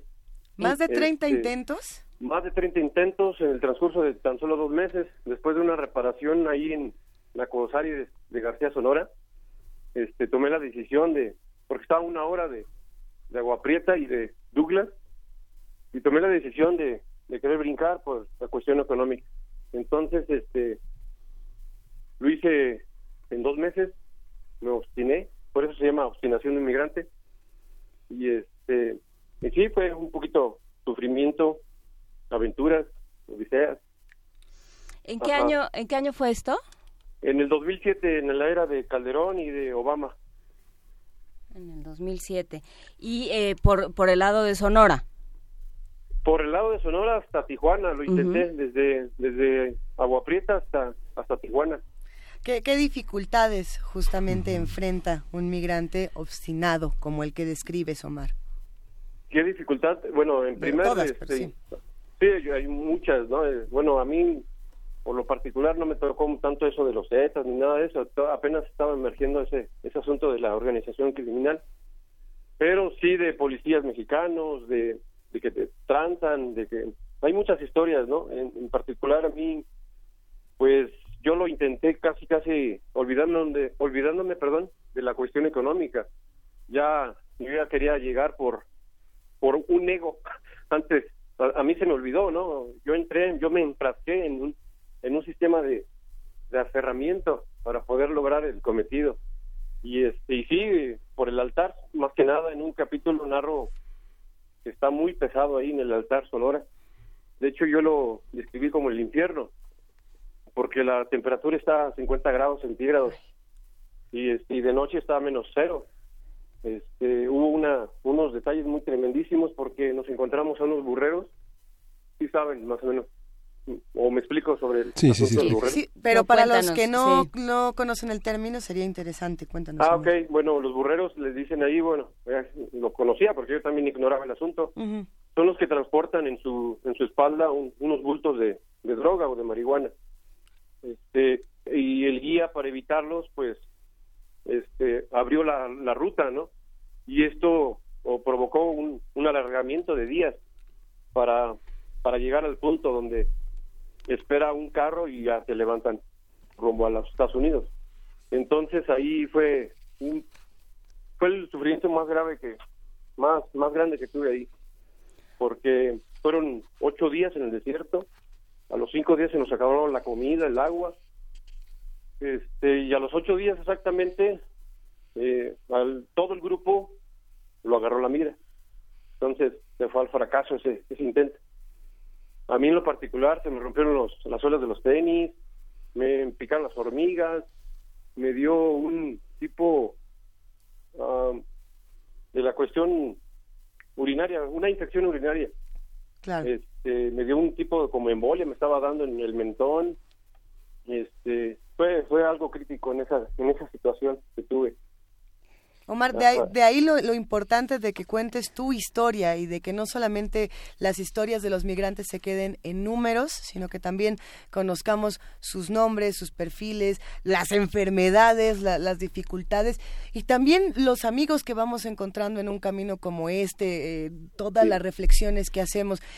¿Cuál fue quizá la experiencia más importante que, que relatas en este, en este libro tuyo? Híjole, es que yo creo que lo, lo importante es desde que salí, ¿no? De, pues mi casa. Este, yo creo que todo engloba la, importancia desde que a qué objetivo yo quería llegar, pero sobre todo la situación, lo más importante para mí en lo, en lo particular era salir vivo del altar. Eso fue lo más, porque así va comenzando la historia, ¿no? Entonces, este, obviamente, pues yo regresé a la ciudad de Tula y, y se me metió la chispita de volver a regresar porque yo no me, yo no, no me quedé este con con las con las cómo se dice como la sí o sea conforme. No, no, me conformé sino dije yo tengo que llegar. Es lo que yo vuelvo a reiterar el ego no el ego personal ya olvidándome de lo económico. Y también la, las las tipos de, amistades porque ese ese ese capítulo conocí a un chavo que se llama Jeremy. Bueno así se puso él no sé ahí sí no emití, emití su, su nombre ni nada. Y nos sacó, al grupo nos sacó, gracias a él, yo estoy vivo, la verdad. Yo creo que es lo más importante. ¿Dónde, eh, ¿Dónde se puede leer este libro? Tienes un Facebook, Obstinación de un Migrante. Así es, Obstinación de un Migrante sin rendirse y Omar del Ángel, entre paréntesis, tú el artesano. ¿Y se pueden leer fragmentos del libro? ¿Perdón? ¿Se pueden leer ahí fragmentos del libro? ¿Cómo se puede? no he subido eh, fragmentos, nomás la pura reseña del libro, pero sí, en eso estoy este, para, para postear este, algunas, eh, algunos capítulos próximamente, porque ahorita estoy haciendo, próximamente voy a tener una galería de arte, entonces importante. También ando de aquí para allá. Oye, Omar, una, una pregunta, ¿qué pasa con otros textos de otros migrantes que buscan no solamente lectores, sino también encuentro de historias? ¿Has platicado eh, con otros eh, también sus propias experiencias? ¿Se reúnen, eh, charlan de lo que ha pasado? en eso estoy este, buscando a la gente porque que, creemos que les da un poquito de pena o están cohibidos sobre ese asunto porque es algo fuerte porque se involucran muchas personas, ¿no? Desde los coyotes, policías mexicanos, etcétera, se involucran demasiadas personas y como que no no llegan a lograr a, ya escribirlo, nada más lo tienen en mente y me he platicado bastante por teléfono en algunos aspectos, sobre todo en Estados Unidos. Este impactó con con un radiolocutor que me dio mucha la oportunidad de de poder mandar libros para Estados Unidos. Sí. Y este y se identifican demasiado con, con las experiencias que yo escribí. Este, sin duda es un, libro importante para los que han pasado por esta experiencia y se identifican, pero creo que también es un libro urgente para los que no hemos a lo mejor atravesado eh, una experiencia tan difícil como la de migrar y, sobre todo en este tipo de condiciones.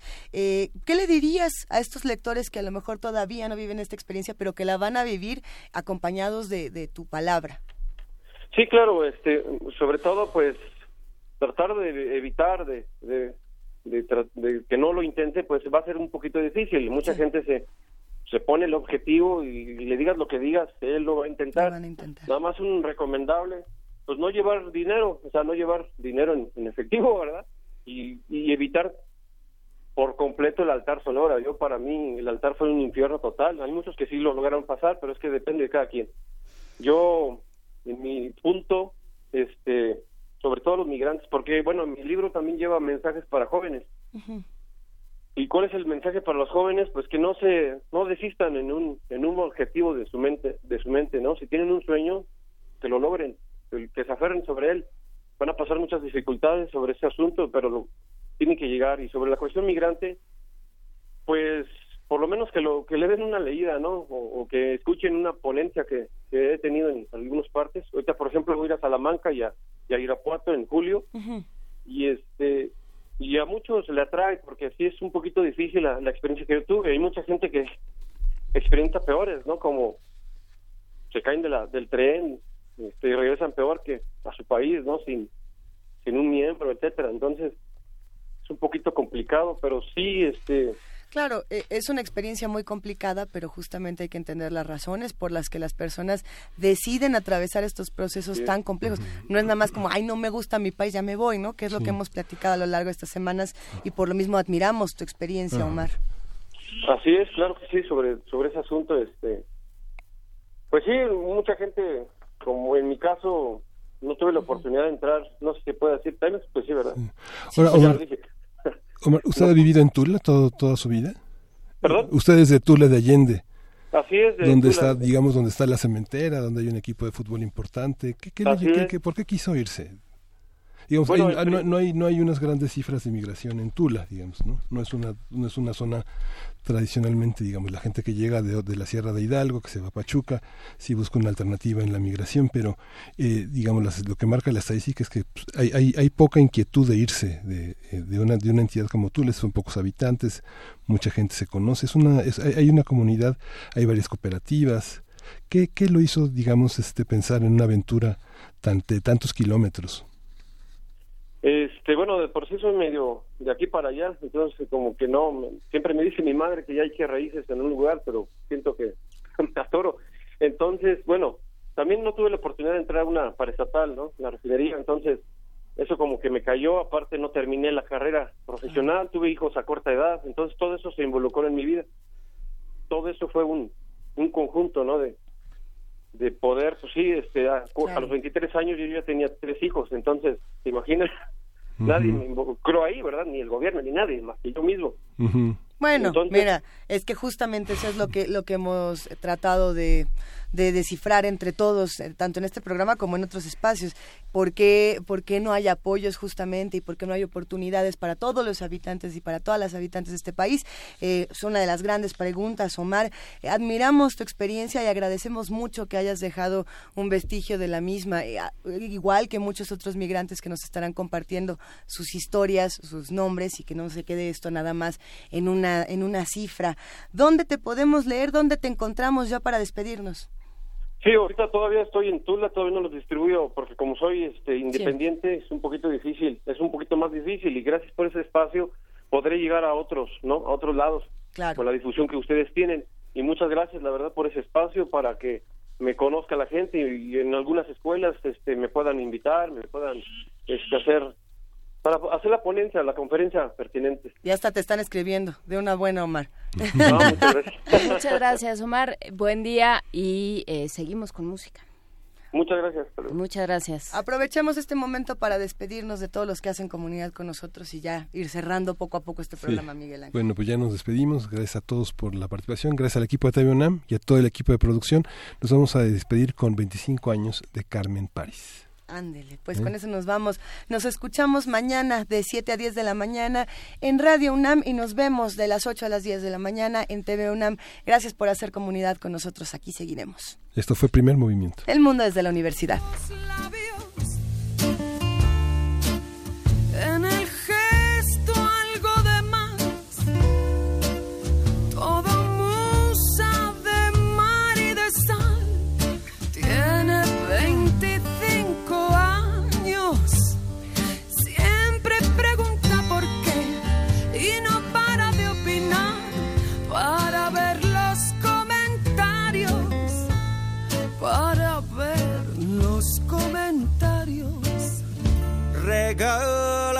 Tus besos que queman, que queman.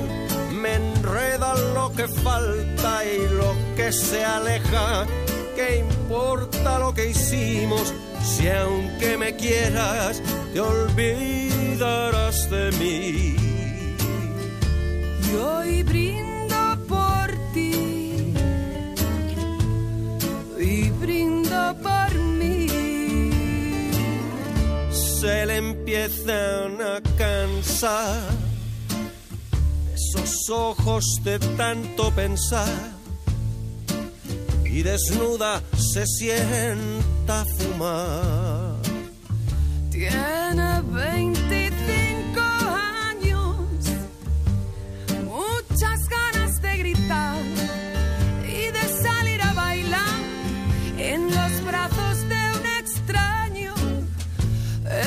los brazos de un extraño.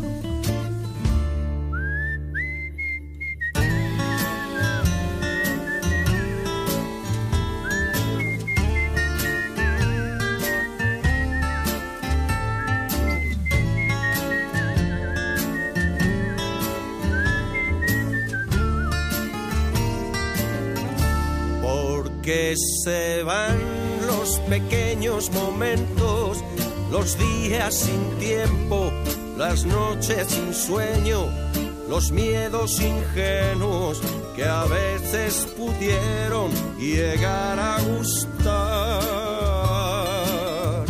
Porque se van las mejores palabras de amor, las mañanas, los dos en la cama, sin pensar en nada, y habrá que esconderse como los demás. Regálame.